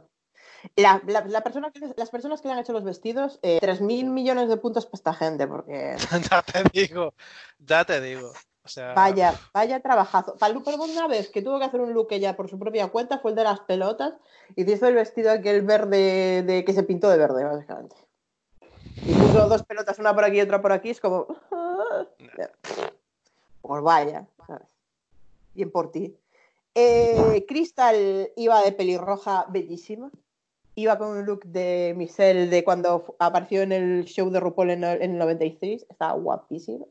Que mm, también hizo un look de ese show Widow y sin embargo Widow escogió mal. Aparte Widow mí, pasa lo mismo que con Brita. de lejos. De Los pantalones no te tocan el suelo, amiga. ¿Pero por qué? Es lo mismo que con Brita y el pantalón. Es que aparte, ¿sabes lo que pasa? Co- Como lo, con lo del con el top de, de conos. Es que cuando llevas esos pantalones o los bajas lo más posible hasta el suelo porque vas a tener que bailar, pero coño, en la runway no estás bailando, o ponlos hasta el suelo porque es que te achata, te achata y te queda mal. Ya, sí. Y aún así el, el mono, Aparte- no era como una especie de mono, Le a mí no boot, me... le puse without boot. Ay, can- Oh, shoot. ¿Shoot a quién? ¿A Widow? Sí. Shoot her to the, To the moon. to the moon, to the space, ahí, yo qué sé. Madre mía, le quedaba fatal. Aparte incluso reconocía, yo creo que ella reconocía que, que el look era chip y era malo. Como, ¿y para qué lo haces? Es que es un, es un gran error hacer eso, tío. Esto es una competición. Esto es una competición. Yo, yo sí sé que lo estoy haciendo mal en una competición. Es como, no, no, no, si yo lo hice todo de puta madre, ¿sabes? Es que creo que comentaba como, es como cuando empiezas a hacer drag por primera vez y llevas pelucas malas y no sé qué, no sé cuánto. Y es como, Es que es Eh, lo que te iba a decir, Jova, sí. estás defendiendo tú, ¿cómo estás defendiendo tú? Tú estás bien de aquí. En fin, a mí el, el mono, digamos, o sea, la ropa me, gus- me gustó. No voy a decir que me, me gustó mucho, que me flipó, pero me, me gustó. Creo que pasaba, o sea, estaba guay. Pero la peluca, tío, la, la puta peluca. Aparte, Yo sé que- él era muy de cardarse el pelo en aquella época, que es lo que al final hizo Crystal, tío. Crystal tenía una, una peluca pelirroja más agua. Es que es eso. Sí, se un te poco de vida. Sí, sí, yo, te yo también, pero no te preocupes. Ah, vale. Em, yo lo siento mucho. Yo hay una, yo sé que, a ver, obviamente no podemos comparar a las drag queens que entran a RuPaul's Drag Race de las que las locales, pero yo cada vez que en nuestra ciudad veo una drag queen o, sabes, cualquier drag queen local que ves por internet que va con la peluca de rollo, me acaba de llegar de Amazon, la saco y me la pongo. como, Cariño, ¿qué estás haciendo? ¿Qué estás haciendo? no. James Mansfield, Mansfield no está haciendo vídeos de YouTube para que tú hagas esto. Gracias, gracias. Todo el mundo, por favor, que vea el canal de YouTube de James Mansfield. Si es que, Mm, mm. Aparte de que te da la vida, te da unos tips de pelucas impresionantes. Coge pelucas del puto partifiesta y te hace una pelucaza, tío. A ver, no son las mejores pelucas que has visto en tu vida de pelo natural, de no sé qué, pero joder, está Pero muy bien. Claro. Y si. Jova, si puedes. Digo, con- que con 20 euros te hace una peluca de este tamaño, bien proporcionada, bien puesta, tío. La, la peluca que le hizo a Trixie con las pelucas aquellas del Baira, que madre mía, que ve nuevas pelucas, eh, fue impresionante. Sí, sí, sí. Además te lo hace paso por paso. En plan, si yo puedo hacerlo, tú puedes hacerlo. Sí, Y, y en serio, me, me pone súper de los nervios ver a, a una drag queen. much- o sea, peor aún en, en el puto RuPaul's Drag Race, ¿sabes? En las Olimpiadas de- del drag, que vayan con una peluca plana. Yo la única drag queen que le perdono que vaya con peluca plana es a Naomi. A la única. a decir. A la a la única. Yo también lo pienso. Naomi, a Naomi puede hacer lo que quiera, pero porque lleva inches, ¿sabes? Ella va muy regia y muy tal. Yo creo que, de todas maneras, las pelucas, incluso eh, de pelo liso, se nota cuando hay trabajo invertido en esa peluca y cuando no. Jova. Yo creo, y con el front y todo, se nota. Yo Mm. creo que Widow, muy mal, pero bueno, en fin. Y Heidi, que fue después, eh, Heidi se nota mucho, yo creo, desde mi punto de vista, que su maquillaje ha mejorado desde el principio, porque yo cuando la vi entrar por el runway fue como, ¿qué se ha hecho en la cara esta señora? Por favor. Y yo creo que cada, capítulo estamos viendo que estamos mejorando. Y el look fue, buscó un look así un poco obscure, en plan del Towie este en Reino Unido, que ni fu ni fa, la verdad. A mí me parece muy inteligente la idea de buscar algo muy oscuro. Y mm, no solo porque me parece, ¿sabes? Me mola el rollo de que una drag queen no te venga con lo mítico, ¿sabes? Con lo primero que se encuentra, sino que diga, en plan, esto me lo voy a currar. Voy a buscar a tope. Eh, segundo, que fue muy inteligente porque cuanto más oscura es la referencia que hagas, más difícil que, ¿sabes? Que otra, Otra drag queen haga... Exactamente. No queremos repetir el, el kimono gate. Es que yo lo siento, yo hubiera hecho, ya os lo dije ayer, yo hubiera hecho mi Selby Big, Big Brother, o sea, con el moño ese que me llevaba, con la cinta de soy de Jersey y no sé qué, y toda despeluchada ahí en chándal, capaz. Yo aparecía así como, mira, soy la más reina hasta en chándal, hasta luego. Estoy completamente de acuerdo. Eso, mira, si alguien hubiera hecho eso, hubiera sido como cuando Milk fue de RuPaul, RuPaul vestido de hombre. Cuando alguien toma esas decisiones tan bold y tan arriesgadas, es como, aunque te salga un poquito mal o aunque te quede mediocre, ha sido tan arriesgado, tío, que kudos. Es que, ¿Sabes? se- es que en esta temporada lo hemos visto, lo hemos visto con Gigi haciendo de María el robot. O sea, que incluso RuPaul le dijo, no hagas eso, y ella dijo, lo voy a hacer igual. ¿Lo que? ¿Lo Me da igual lo ¿Que digas. Yo tengo la razón y tú no. Y se lo dijo en su puta cara. Y efectivamente tenía ella la razón y ganó. Pero tienes, eh, en este sentido, yo creo que in- habiendo muchas personalidades, muchas grandes personalidades en esta temporada de Drag Race, eh, les falta, yo creo que la persona eh, Gigi es la persona más polis de la temporada y eso se puede ver. Pero, sin embargo, yo creo que le da muy poco crédito a la creatividad de Jan. Jan es muy creativa y Jan podría haber ido por ahí. Y sin embargo decidió que la pasaran Airways, que de todas maneras es una decisión bastante buena. Pero Jan, para mi punto de vista, yo cuando la vi eh, en la runway de Tool, y fue de Tool, pero de Tool, de, de herramientas, a mí me encantó. Eh, la, el anterior iba como de Elsa en Frozen, con una peluca eh, trenzada, y sin embargo se quitaba esto y tenía el pelo liso por debajo. O sea, Jan es una persona muy, muy creativa y por eso me parece que le están dando un edit como, bueno, ya no es para tanto. Y es como, Ya. a ver, Jan es para bastante. Sí, Jan sí, sí, y. Gigi me parecen las personas más originales de la temporada. Sí, sí, estoy de acuerdo. A mí con Jan lo que me, lo que me pasa es que yo a veces necesito que una drag queen muestre un poco de, mm, ¿sabes? De no lo estoy haciendo tan bien, de tengo, tengo espacio para, para crecer Mejorar. y para mejorar, exactamente.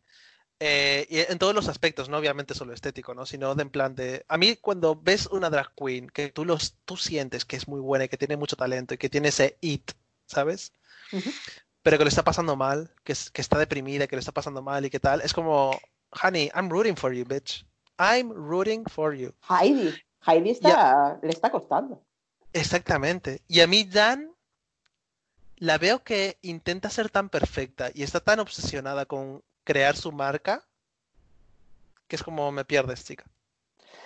Puede ser, sin embargo, por ejemplo, eh, Gigi es bastante polis y sin embargo, lo que pasa es que es muy, Gigi es muy effortless, eh, como Claro. que no, no lo intenta y le sale, y sin embargo Jan se esfuerza más. Me da pena por Jan, ¿eh? porque para mí Jan es una persona, y eh, para mí es top 3 Jan, para mí, Mm, porque, sí, estoy de acuerdo. porque canta bien, baila bien, actúa bien, eh, pero está claro que no está disfrutando y se estaba metiendo mucho en su cabeza. De hecho, en la preview nos han puesto ya que Jan va a llorar por todas las esquinas y hasta ese punto. Y cuando empiezan a dar ese edit a una persona, es básicamente porque se va a ir. Sí, sí, sí, sí, sí. A mí Jan, me daría mucha rabia que... Jan se fuera antes, por ejemplo, que Jada. Sí, te digo la verdad, pero bueno. ya, por mucho que me guste Jada, te doy la razón. ¿eh? Sí, sí, sí, sí. A mí Jan no es que se parezca ni físicamente ni lo que haga, pero me da la hostia de, de vibras, de vibes de a Courtney Act. Es ese tipo de drag queen que ya tiene, es- ya, es, ya es una drag queen polished. Tú la sacas de RuPaul's Drag Race y ya, ya tiene su marca preparada, tiene su, su todo perfectamente hecho, ¿sabes? Eh, y necesitas verla struggling, necesitas verla pasando mal, ver- necesitas ver, bien- ver que no es perfecta.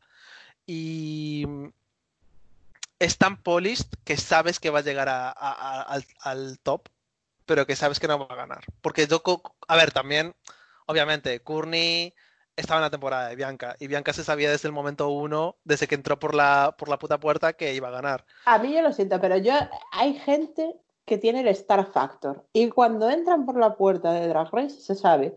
Con Aquaria se supo. Con Bob yo lo sabía. Dije, va a ganar. O sea, me da igual. Viene con un bodysuit, o sea, vi- viene un bañador y, y la vi y dije, va a ganar. Eh, Bianca va a ganar. O sea, eh, Aquaria, o sea, Aquaria va a ganar. O sea, yo creo que es gente que eh, está tan segura de sí misma que lo ves. Lo Sí, ves. sí. Y, y eso es lo mismo que pasó esta temporada con Gigi. Gigi vino vestida Sí. de pirata y dices, pero es que estaba tan bien vestida que, que lo ves. Lo ves Sí. y dices, esta es que mm, no sé qué va a hacer el resto. Y ya bueno, cuando hicieron las runway de otoño y primavera y todo, fue como, eh, va a ganar Gigi, básicamente. Me da igual lo que digáis, o sea. eh, O sea, iros a casa ya, porque ya, ya, está, está. ya está, ya está, no sé. No sé. Yo estoy en ese o sea, yo estoy en ese workroom y veo entrar a Gigi y veo los looks que hace Gigi todas las todos los capítulos. Y veo en el único que hubo de, de, de coser y la veo haciendo ese vestido blanco. From scratch, ¿eh? O sea, perfectamente a sus proporciones. Y cosiéndole las bolitas y todo el rollo, digo, mira, eh, nos vemos en el All Stars, hasta luego. O sea, que no te queda otra. Real, real. Sí. Pero bueno, en fin, después de todas estas gente que tal, al final de- en top estuvieron, bueno, Jan, Gigi y, y Crystal, que al final ganó Gigi y se le pudo ver como a Jan se le rompía el corazón en ese segundo. De hecho, después de ver el Antac, es que todo el mundo asumía que iba a ganar Jan.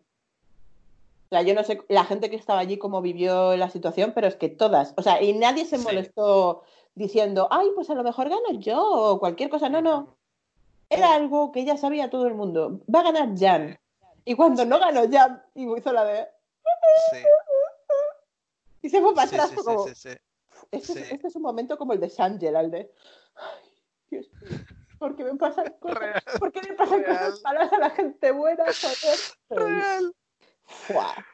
A mí, Jan, en cuanto le dijeron que no, que no ganó, eh, no, perdón, Eh, cuando estábamos, eh, luego cuando vimos el, el Untagged, eh, yo no sé si no te pareció que estaba demasiado extrovertida y demasiado habladora y demasiado tal en el Untagged.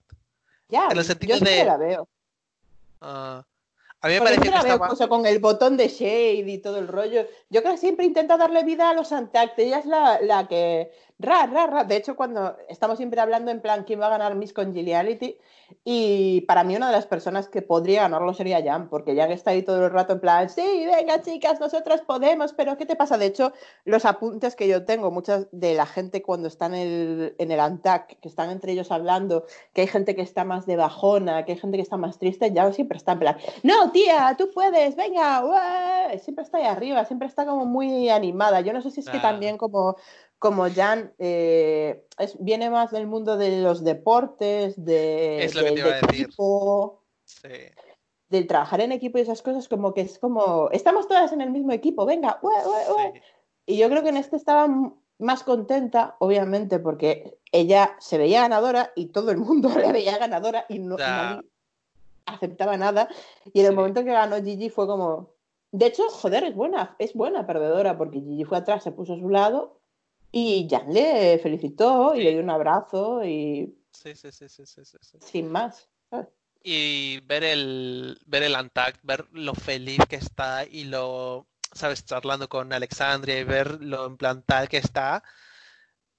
Y tú la estás viendo y sabes lo que le va a pasar después. Es como, es, es lo guay de los Untagged también, ¿no? Que es como una mini máquina del tiempo, ¿no? Es como, tú ya sabes cómo va a acabar, porque Ya. has visto el, el, el capi antes del Untagged. Es como, honey, you got a big storm coming.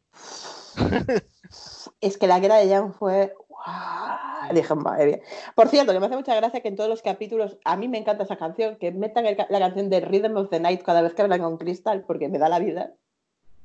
O sea, que debería ya RuPaul dejar de mencionar la mullet de, de Crystal, pero bueno, a mí que metan la canción de "Uh, Rhythm of the Night, pues a mí me da la vida, entonces, pues, pues nada.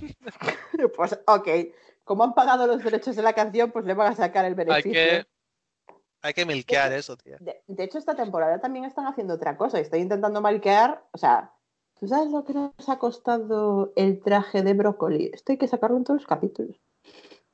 Y desde que se fue Daria, es que menos Es en que este yo no lo capítulo comprendo. todos.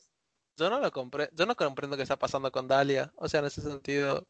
Además, Dalia, ¿sabes? Porque si me dices de una comedy queen o, o de una queen, ¿sabes? Que no es comedy queen, pero rollo, rollo Bungie, ¿sabes? Si me dices que es una queen que se volvió en un, me- un meme instantáneamente, es como, yo también lo explotaría.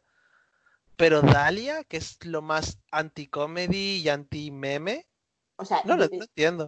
a mí Daria me hizo gracia por las razones equivocadas. De hecho, cuando hablaba así, que hablaba así, yo es que me era como, ¿qué la pasa?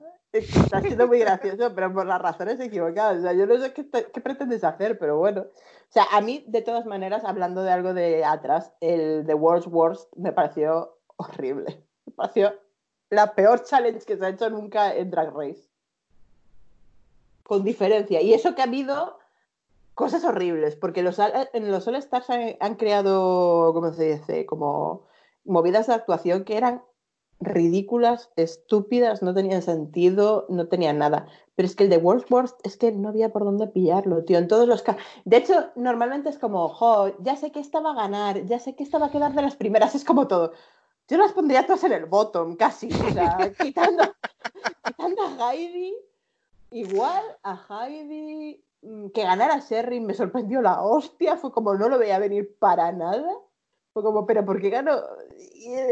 Ya, No lo entiendo, no lo entiendo. El Wordsworth me pareció el peor challenge. O sea. Yo creo que siempre hay, en cada temporada siempre está ese capítulo que es en plan, como el capítulo de relleno, por decirlo de alguna manera, que es como, what the fuck. Y luego está la temporada de relleno, que es la séptima, pero bueno, eso es algo de lo que no hablamos.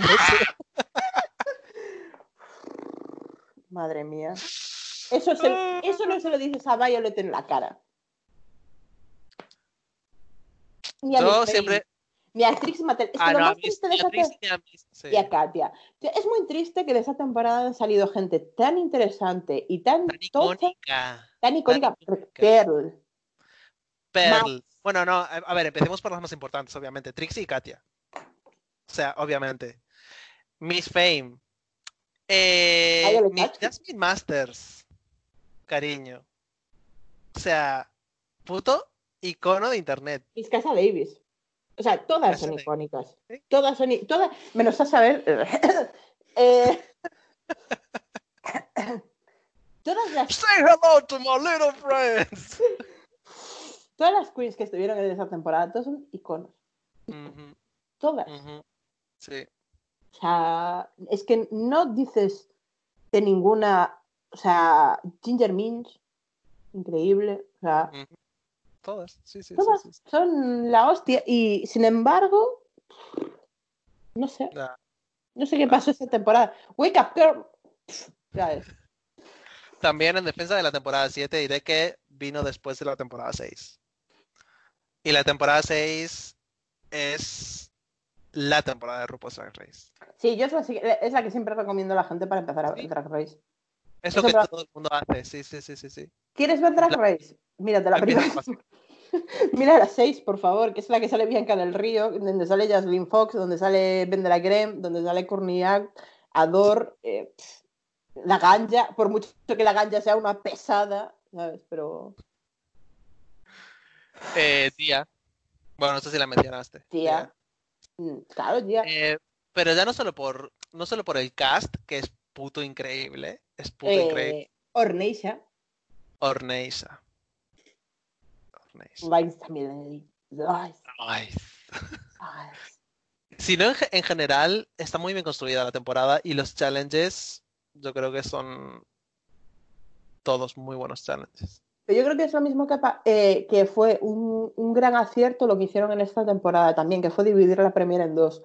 Sin embargo, yo creo que la deberían dividir en dos y, ha- y hacer como un especial de dos horas o algo así, porque eh, si no tienes que estar esperando una, una semana para la siguiente y tal, es Sí. un poco rollo, pero sí que es cierto que dividirla está guay porque las conoces un poquito más a fondo en el primer capítulo en el que salen y ya, pues, mola más. Luego cuando las juntas ya es un poquito más rollo al menos el primer capítulo y luego ya empieza a rodar mejor la temporada. Y esta temporada, eh, para mucha gente que estaba desilusionada con Drag Race, yo creo que ha sido la temporada para volverlas a pillar de vuelta. Porque es una temporada que está siendo muy buena, desde mi punto de vista. O sea, comparado con anteriores temporadas que han tenido momentos más flojos y tal, en este el cast, yo creo que ha sido un cast muy inteligente y muy buen cast. Mm. Correcto, solo Gigi. Joder, de- cuando vimos el. Yo cuando mm, ves el. ¿Cómo se dice? Cuando ves el casting por primera vez, eh, todas en Ujú. fotografías, en vídeos promocionales y tal, siempre hay alguien eh, que lo ves y dices, te vas a ir tú primero, ¿sabes? O sea, eh, y este mm, no lo veía, no lo veía tan fácil. Yo creo que ya llevamos unas cuantas temporadas, por lo menos tres o cuatro temporadas que no como que RuPaul's Race ha sido ha, sí, ha revolucionado tanto la cultura popular, ¿no? Y el mainstream y todo, que ha hecho que hasta las queens más locales se pusieran las pilas. Y, y están captando puro talento. Hace muchas temporadas que incluso desde el capítulo 1 me da mucha pena que se vayan. Y desde el capítulo 1 estás en plan, buah, pues ya no sé cuál, cuál creo que se debería ir, ¿sabes? Sí. Yo creo, yo hay gente que creo que merecerían una nueva oportunidad. eh, gente que se fue demasiado temprano. A mí, por ejemplo, yo sé que, joder, es que es, un poco peliagudo, porque yo sé que no es, una, no es una persona que es, eh, en una temporada de Dark Race funcione bien, porque no funciona bien, porque por mucho que a mí me guste, no funciona bien, pero por ejemplo, eh, James Mansfield es una de esas personas que se fue la primera y me da la hostia de pena porque es una persona con un bagaje cultural tan grande, eh, sabe, los vídeos de las pelucas son muy buenos. eh, joder, es que es, es una tía, es muy inteligente y me da Y rabia. tiene- Sí. Y real- en realidad tiene mucho wit. O sea, es muy witty la jodida. Es que es, es muy, muy. Aparte es rápida. eh, Sí, la, hemos visto en vídeos con Trixie Mattel que incluso le da. Le da tal. Y sin embargo, es que es una persona que en temporada de Drag Race no funciona. Y es una pena porque se, me- se merece que la gente se vuelva a enamorar de ella. Ya. y se vuelva. y co- es de estas cosas como. Yo creo que es lo que intentó hacer como RuPaul con eh, la vuelta de Bibi Sahara Bonet de la primera temporada a la temporada de All Stars, porque es como. Tío, es una increíble persona con una calidad de, de todo, tiene que volver, pero para que la gente se vuelva a enamorar de ella. De hecho, me, me da mucha rabia que no haya traído de vuelta a Onjaina y tal. Y en el All Stars que vamos a ver de famosos, que hay que criticarlo, por supuesto, eh, me da rabia que no hay gente, muy, mucha gente de las primeras temporadas, tío. Es mucha gente de las últimas. Sí, sí, sí, sí, lo habla- sí, sí, de hecho lo hablamos ayer con Sam que a mí me da mucha pena que ahora hasta incluso temporadas como las 6 y las 7, o sea, ¿no? Es... A ver, que RuPaul's Drag Race ya lleva como 10 años emitiéndose. Y ya, por ejemplo, tú y yo que las llevamos viendo desde hace tanto tiempo, yo la empecé a ver cuando estaba acabando la quinta temporada. Eh, entonces, ¿no? Llevamos tanto tiempo viéndolas que a mí me resulta raro ver las nuevas generaciones de gente que está empezando a verla ahora y que las temporadas 6 y las 7 le parecen temporadas antiguas. Antiguas es la 1, es la 2, es la 3 y ya me pillas ahí. Pero, ¿sabes? Y me parece súper raro que la gente ya esté viendo al- a, la temporada 7 en plan, ay, sí, Classic RuPaul's Drag Race. ¿Classic RuPaul's Drag Race, temporada 7? Ox. La, la- la temporada 7 que es desde 3, 4 años. bueno, 4, por ahí. Sí, 4 o 5 ¿Sabes? años ya. O sea, bueno, sí, más 6, 6 por ahí, no sé. Porque Es tenía una por año. Katia. No sé. Eh, a mí me parece exagerado, pero bueno, eh, yo creo que. Y hay Mm. mucho talento que la gente que está empezando a ver RuPaul's Drag Race ahora no conoce y a mí se me hace súper raro que no conozcan, tío. Cla- eh, o sea, personas clásicas, de hecho, cuando, joder, yo, yo, o sea, lo sabes, porque lo sabes. Hay gente que cuando fueron los primeros capítulos en la runway estaba allí Raven mirando los runway de primavera y de otoño, habrá gente que no reconozca a Raven. Y Raven es una drag queen, no solo eh, una powerhouse del drag de toda la puta vida de. Jesucristo, que la tristeza es que Raven, con todo el rollo que tiene ahora con el roce que tiene con RuPaul, no creo que vayamos a volver a verla nunca compitiendo en Drag Race en un All Star, como hicieron con, joder, con la Tris y con Manila. Es una Mm, pena, Sí, no. porque no sí. creo que vayamos a ver nunca más a Raven. Y Raven, Sí, es, Raven aún tiene un poquito más de contacto con la gente por el canal de World of Wonder, ¿no? Pero aún así, ella, ella y Raya. Pero hay gente que se está quedando. Que la. Que la reconozcan antes por el puto Fashion Photo, Photo Review que por su temporada. Como. Le pasa a Trixie y a Katia. La gente lo reconoce más por el "Mm", y le hablan más de eso que de su temporada, porque su temporada a todo el mundo le pareció un rollo. Pues yo te digo una cosa, es cierto que en su temporada eh, los looks, o sea, hubo mucho corpiño y mucho tal, pero los looks eran super polis, hubo looks increíbles en esa Claro. temporada. Real. Y hasta Trixie dice en plan, cuando veis las temporadas nuevas, cuando veis los looks que, que a mí es que cuando hizo esta broma en uno de los talks casi me muero de la risa, pero porque es humor negro total como es Trixie básicamente, que dice, cuando veis los looks de las nuevas temporadas seguro que pensáis, bueno, al menos eh, mi anterior marido solo me pegaba cuando bebía o no sé qué, y en plan, "¿Pero vas a ver?". Bueno, no estaba tan mal. Oh my fucking God. cuando bebía, no todo el rato. Y es como, mira, Trixie, por favor. En fin. En fin. En fin, pero sí. Pero los. Eh, a, A mí ver, la Bob temporada Pedro Quinn 7. ganó y Mamá, Bob no es una queen, mamá. pero es una A muy mí- interesante. Ah, sí. Sí, sí, sí, sí, sí. Eh, para mí, justamente lo increíble de la, de la temporada 7 y volviendo a lo de la diferencia de si hace poco que lleva siendo RuPaul's Race o si lo lleva siendo hace años, es que para nosotros, que la vimos literalmente como está viendo la gente ahora, en plan, capítulo que ponían en stream, capítulo que veías, para mí era un puto... Yo flasheaba, tía, yo flipaba con esos looks. Que ahora los ves y están tan outdated, son tan horribles, pero de aquellas era en plan, wow, qué revolucionario, tía. Qué revolucionario poner un corsé y lencería con el pelo este rollo de actriz de los años 40. Sí, sí, el- Guau. tiene nombre ese peinado, que es el que lleva en su temporada un montón allá al principio, se le vio en las fotos promocionales y tal. Sí, muy de antiguo, Hollywood antiguo y tal, que con la ropa moderna siempre le da como un look y con colores pastel en el pelo, como hacía ella, siempre le da un... Y fue la, la primera, a ver, no voy a decir la única, porque en otras temporadas hubo mucha gente que, aunque no se consideraran y el público no las considerara fashion queens, eran fashion queens. Pero fue la primera temporada que se podría decir que es una temporada de, de temática, sobre todo fashion. Porque anterior de, a- anteriormente a esas habían drag queens que eran fashion queens, pero una en cada temporada o una cada no sé cuántas temporadas. En plan, Mm. está Raya en su temporada. Bueno, Manila también era bastante... Bueno, sí. Pero bueno, pero Manila también era muy. A veces era muy campi. Que a mí me encantaban todos los putos looks de Manila. Pero Raya era runway, runway. ¿Sabes? Sí, sí.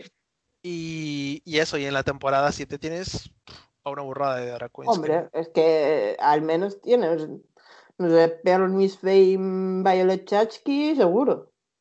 Pues yo lo siento mucho, Patricia, yo mucho la quiero, pero incluso Katia es casi una queen en esa temporada, porque tiene Sí. looks muy, muy interesantes. En el de Glamación, mira, a mí el, el look de Glamazonian Airwaves de, de Katia nunca se me va a olvidar porque es uno de mis lip syncs favoritos.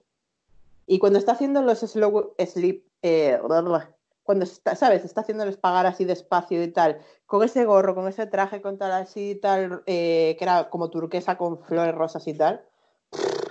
Este es, joder, tiene muy buenos looks, incluso en el runway cuando hace el de otoño era con la cabeza de lobo esa que llevaba puesta, con todas las pieles cayendo. O sea, es más campi también, Sí. Pero estaba muy Pero es- sí, sí. Seguía Aunque teniendo ese rollo. los maquillajes van mejorando con el tiempo. Sí, sí, sí, sí. El de Death Becomes Her cuando tenía el tiburón comiéndole la pierna, el maquillaje horrible, horrible. Pero bueno, eso es otra cosa. Pero en fin, de este, de este capítulo yo creo que más o menos hemos hablado de, de todo. Eh, Heidi, como siempre, nos sigue dejando momentos así muy interesantes como el de ¿qué tienes dentro del pelo? Hairspray and Desperation. Ese fue muy gracioso. Ese momento fue. Y a mí el momento en el que hizo lip sync y dijo en plan lo de es un girdle, ¿cómo se llama en español? No sé, como lo que lleva debajo del vestido. eh, no sé si será como un ah, como un liguero o algo así. Que dice, bueno, es que cuando hago esos splits y esas cosas se me ve eh, la ropa interior, pero es un buen, podéis mirarlo porque es bonito. Me costó 10 dólares. Deje, venga, ya, Dios mío, es que está Heidi de verdad. Y al final Es puse, esas queens que, Ay. que es como Alisa, tía, que ella no se da cuenta de lo graciosa que es. Es increíble. y yo espero que siga así, porque sin embargo luego ha habido gente que para gente es comedy, es comedy, o sea, es comedy queen y para mí no lo es, pero por ejemplo Jasmine Master a mucha gente le hace mucha gracia. Y muchas veces era porque era por las razones que ella no, o sea, porque era ella misma. Sin embargo, Sí. cuando ella intenta ser lo que todo el mundo cree que es Jasmine Master, le sale fatal. Sí. Mira el All Stars. Sí. Pero Jasmine Master se convirtió en una en una queen de los memes, por así llamarla, después de su temporada, porque su temporada era la villana. Sí. Bueno, al final vimos el Antac, que ya hemos estado hablando, ¿no? De que Jan se creía que iba a ganar, tal. Vino Alexandria a visitarlas y tal. Eh, Alexandria usando terminología de la jerga I'm gagged. Y... Ay, cuando dijo I'm gagged. En plan, Dios. Pero ella fue graciosa. y no fue como, ¿cómo se llama la otra actriz? Que la que. I'm so into bugging right now. Ay, sí, la de High School Musical. High School Musical, sí. Que ella sí que usaba la jerga y era como. No, no, señora, no. Honey, stop. Stop. Como dirías tú, cállate mil años. Fíjate mil años. En fin. Al final se piró. Se piró Brita. Bueno, vimos ahí. Me encanta porque Brita en su vídeo, lo apunté. ¿Eh? Bruta. Bruta, que la llamaban en Latinoamérica Bruta. Yo me estaba riendo por el chat. Que en plan, ¿por qué le estás ¡Qué hijos de puta! Y dije, bueno, vale. Y me encanta el comentario, uno de los comentarios que hizo al final cuando estaba preparando la maleta, en plan, maybe I was shady. Baby. You think? Maybe. Maybe. A lo mejor es That's an chunga. understatement. A lo mejor. A lo mejor. Quizás. Bueno, quizás. De verdad, ¿eh? Es que de verdad. Pero bueno. ¿Ves? Mira, por eso, por, eh, por eso no me cae tan mal Widow como os cae a vosotros, porque es más al principio del capi, ¿sabes? Lo mítico de cuando borra el nombre de Seiden, que se pone en plan, ¡ay! de Aiden. Aiden, estoy súper orgullosa de ti, no sé qué, y Widow en plan, ¿Really, bitch? You fake asshole. Ya, a ver, eh, lo, lo que me choca mucho de, de Widow, de hecho, eh, no me disgustaría tanto si no fuera porque está muy pagada a sí misma. Sí, sí, está un poco venida arriba, sí. sí. Pero, sin embargo, con el, el rollo de ser directa es como, joder, ¿cómo me va a molestar que alguien sea dire- directo cuando he, he defendido que Gigi lo fuera? Lo que pasa es que tienes que saber decir las cosas y tienes que saber en qué entorno estás y cómo haces las cosas y tal. Y a mí Pero en el caso de Brita es, ya es, va mucho más Brita- allá de plan... Ahorita estaba siendo muy falsa ya, pero... Ay, te echaremos de menos, estoy muy orgullosa de ti. En fin, Serafín. Cállate Bueno, mil años, Brita. cállate mil años, Brita. Ahora Brita está en su casa, haciendo pan y comprando papel higiénico como el resto. En fin. Eh, hasta aquí hemos llegado en el capítulo de hoy. Bueno, hemos repasado eh, la vida y desamores y amores de Sherry. Vale. Vida y misterios de Sherry Pie. Cherry Pie. Eh, hemos repasado el capítulo y aparte hemos hablado un poco de las anteriores temporadas. Eh, si en algún momento alguien pues eso, lo ve más que lo- tres gatos, pues a lo mejor hacemos temporadas antiguas. Pero bueno, eh, Drag Race nos va a dar un montón de material porque estamos en la temporada 12 y ya vamos con el Celebrity y, joder, tienen que echar el All Stars también. ¿Correcto?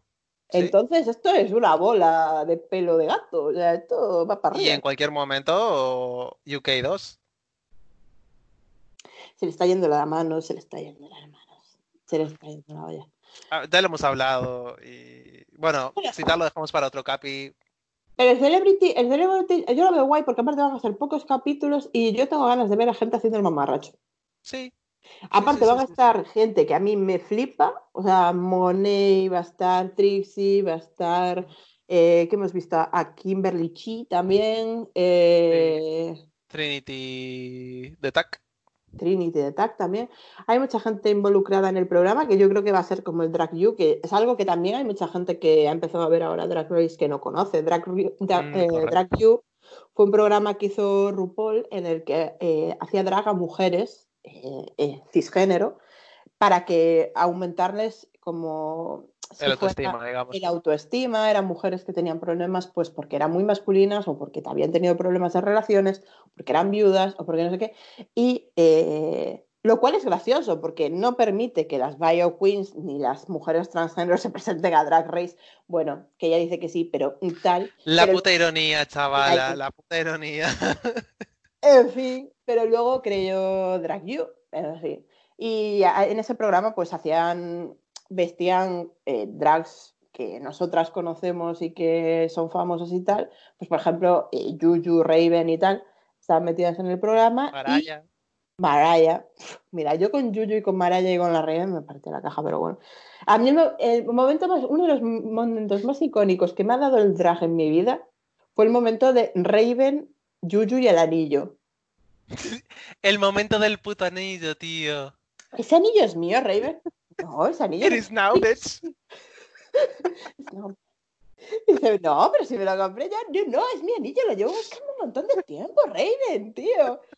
Now it's mine.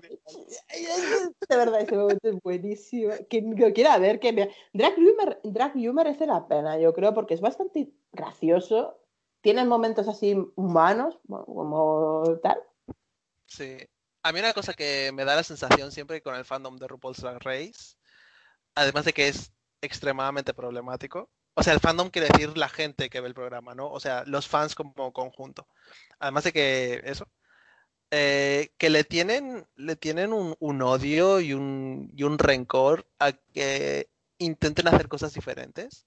Porque a mí el especial de Navidad me dio la puta vida. Que sea un programa, que sea RuPaul's Race, pero guionizado de verdad, ¿sabes?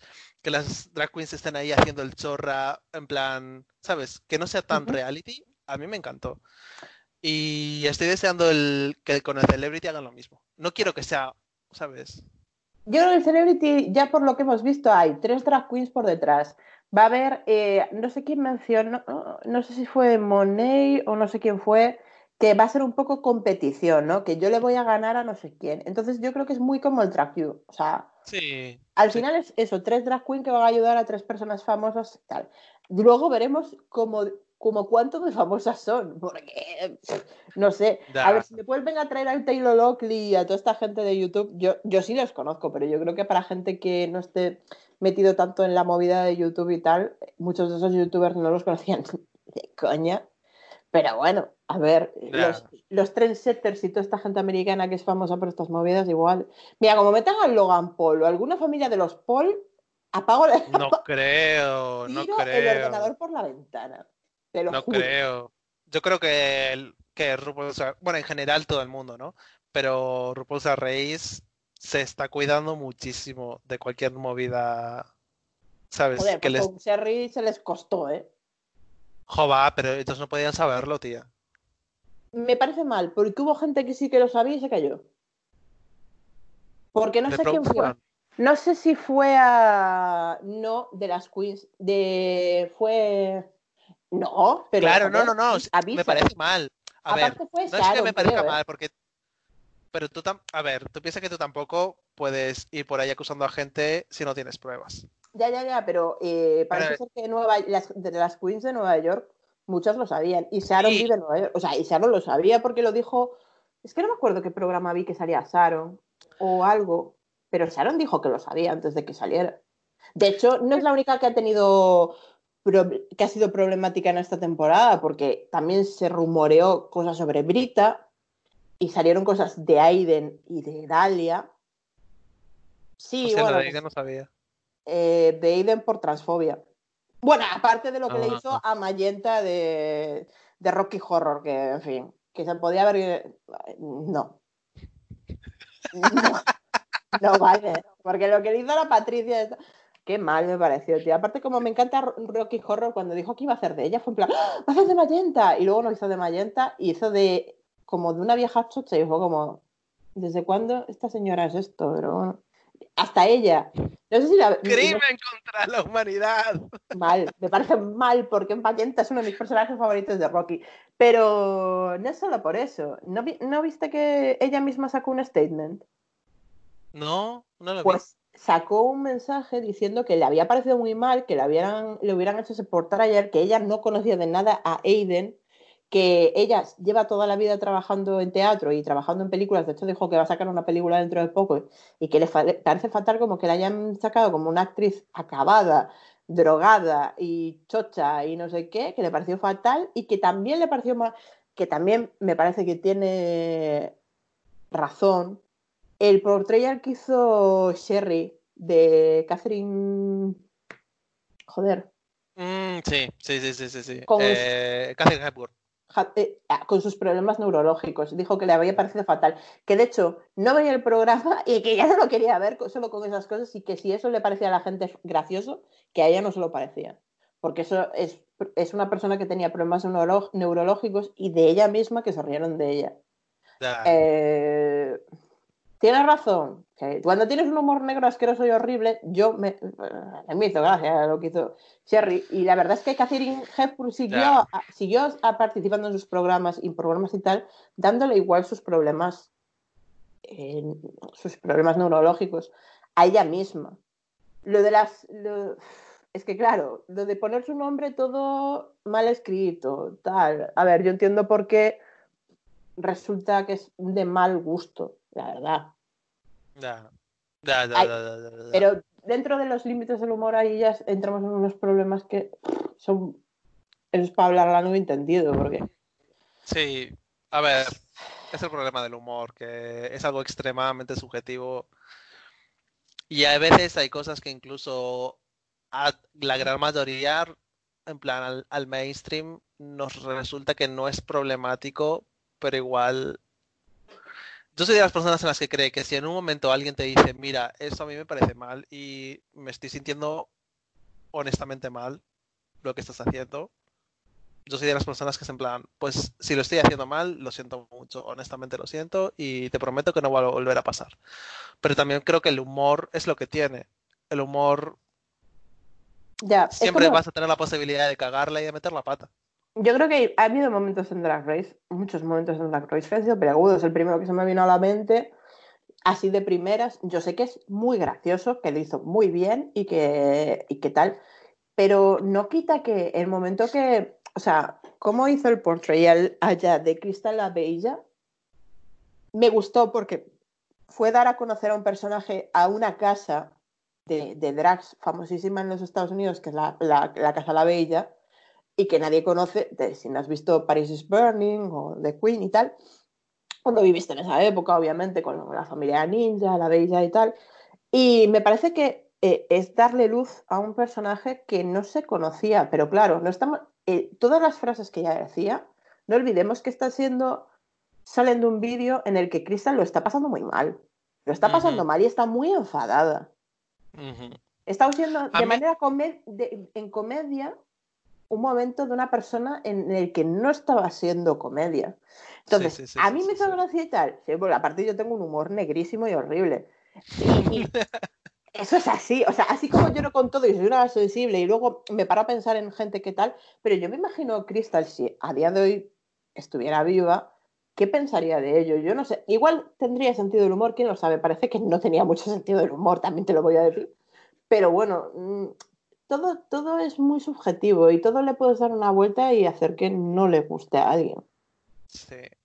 A mí lo de Crystal no me pareció mal, sobre todo teniendo en cuenta que Raya, eh, Raya, Aya y Crystal vienen de un background muy parecido. Vienen las dos de barrios, eh, Del Bronx y de... barrios muy pobres y de, ¿sabes? De tener que ganarte la puta vida a como puedas, ¿sabes? Pero bueno, eso también es RuPaul. ¿eh?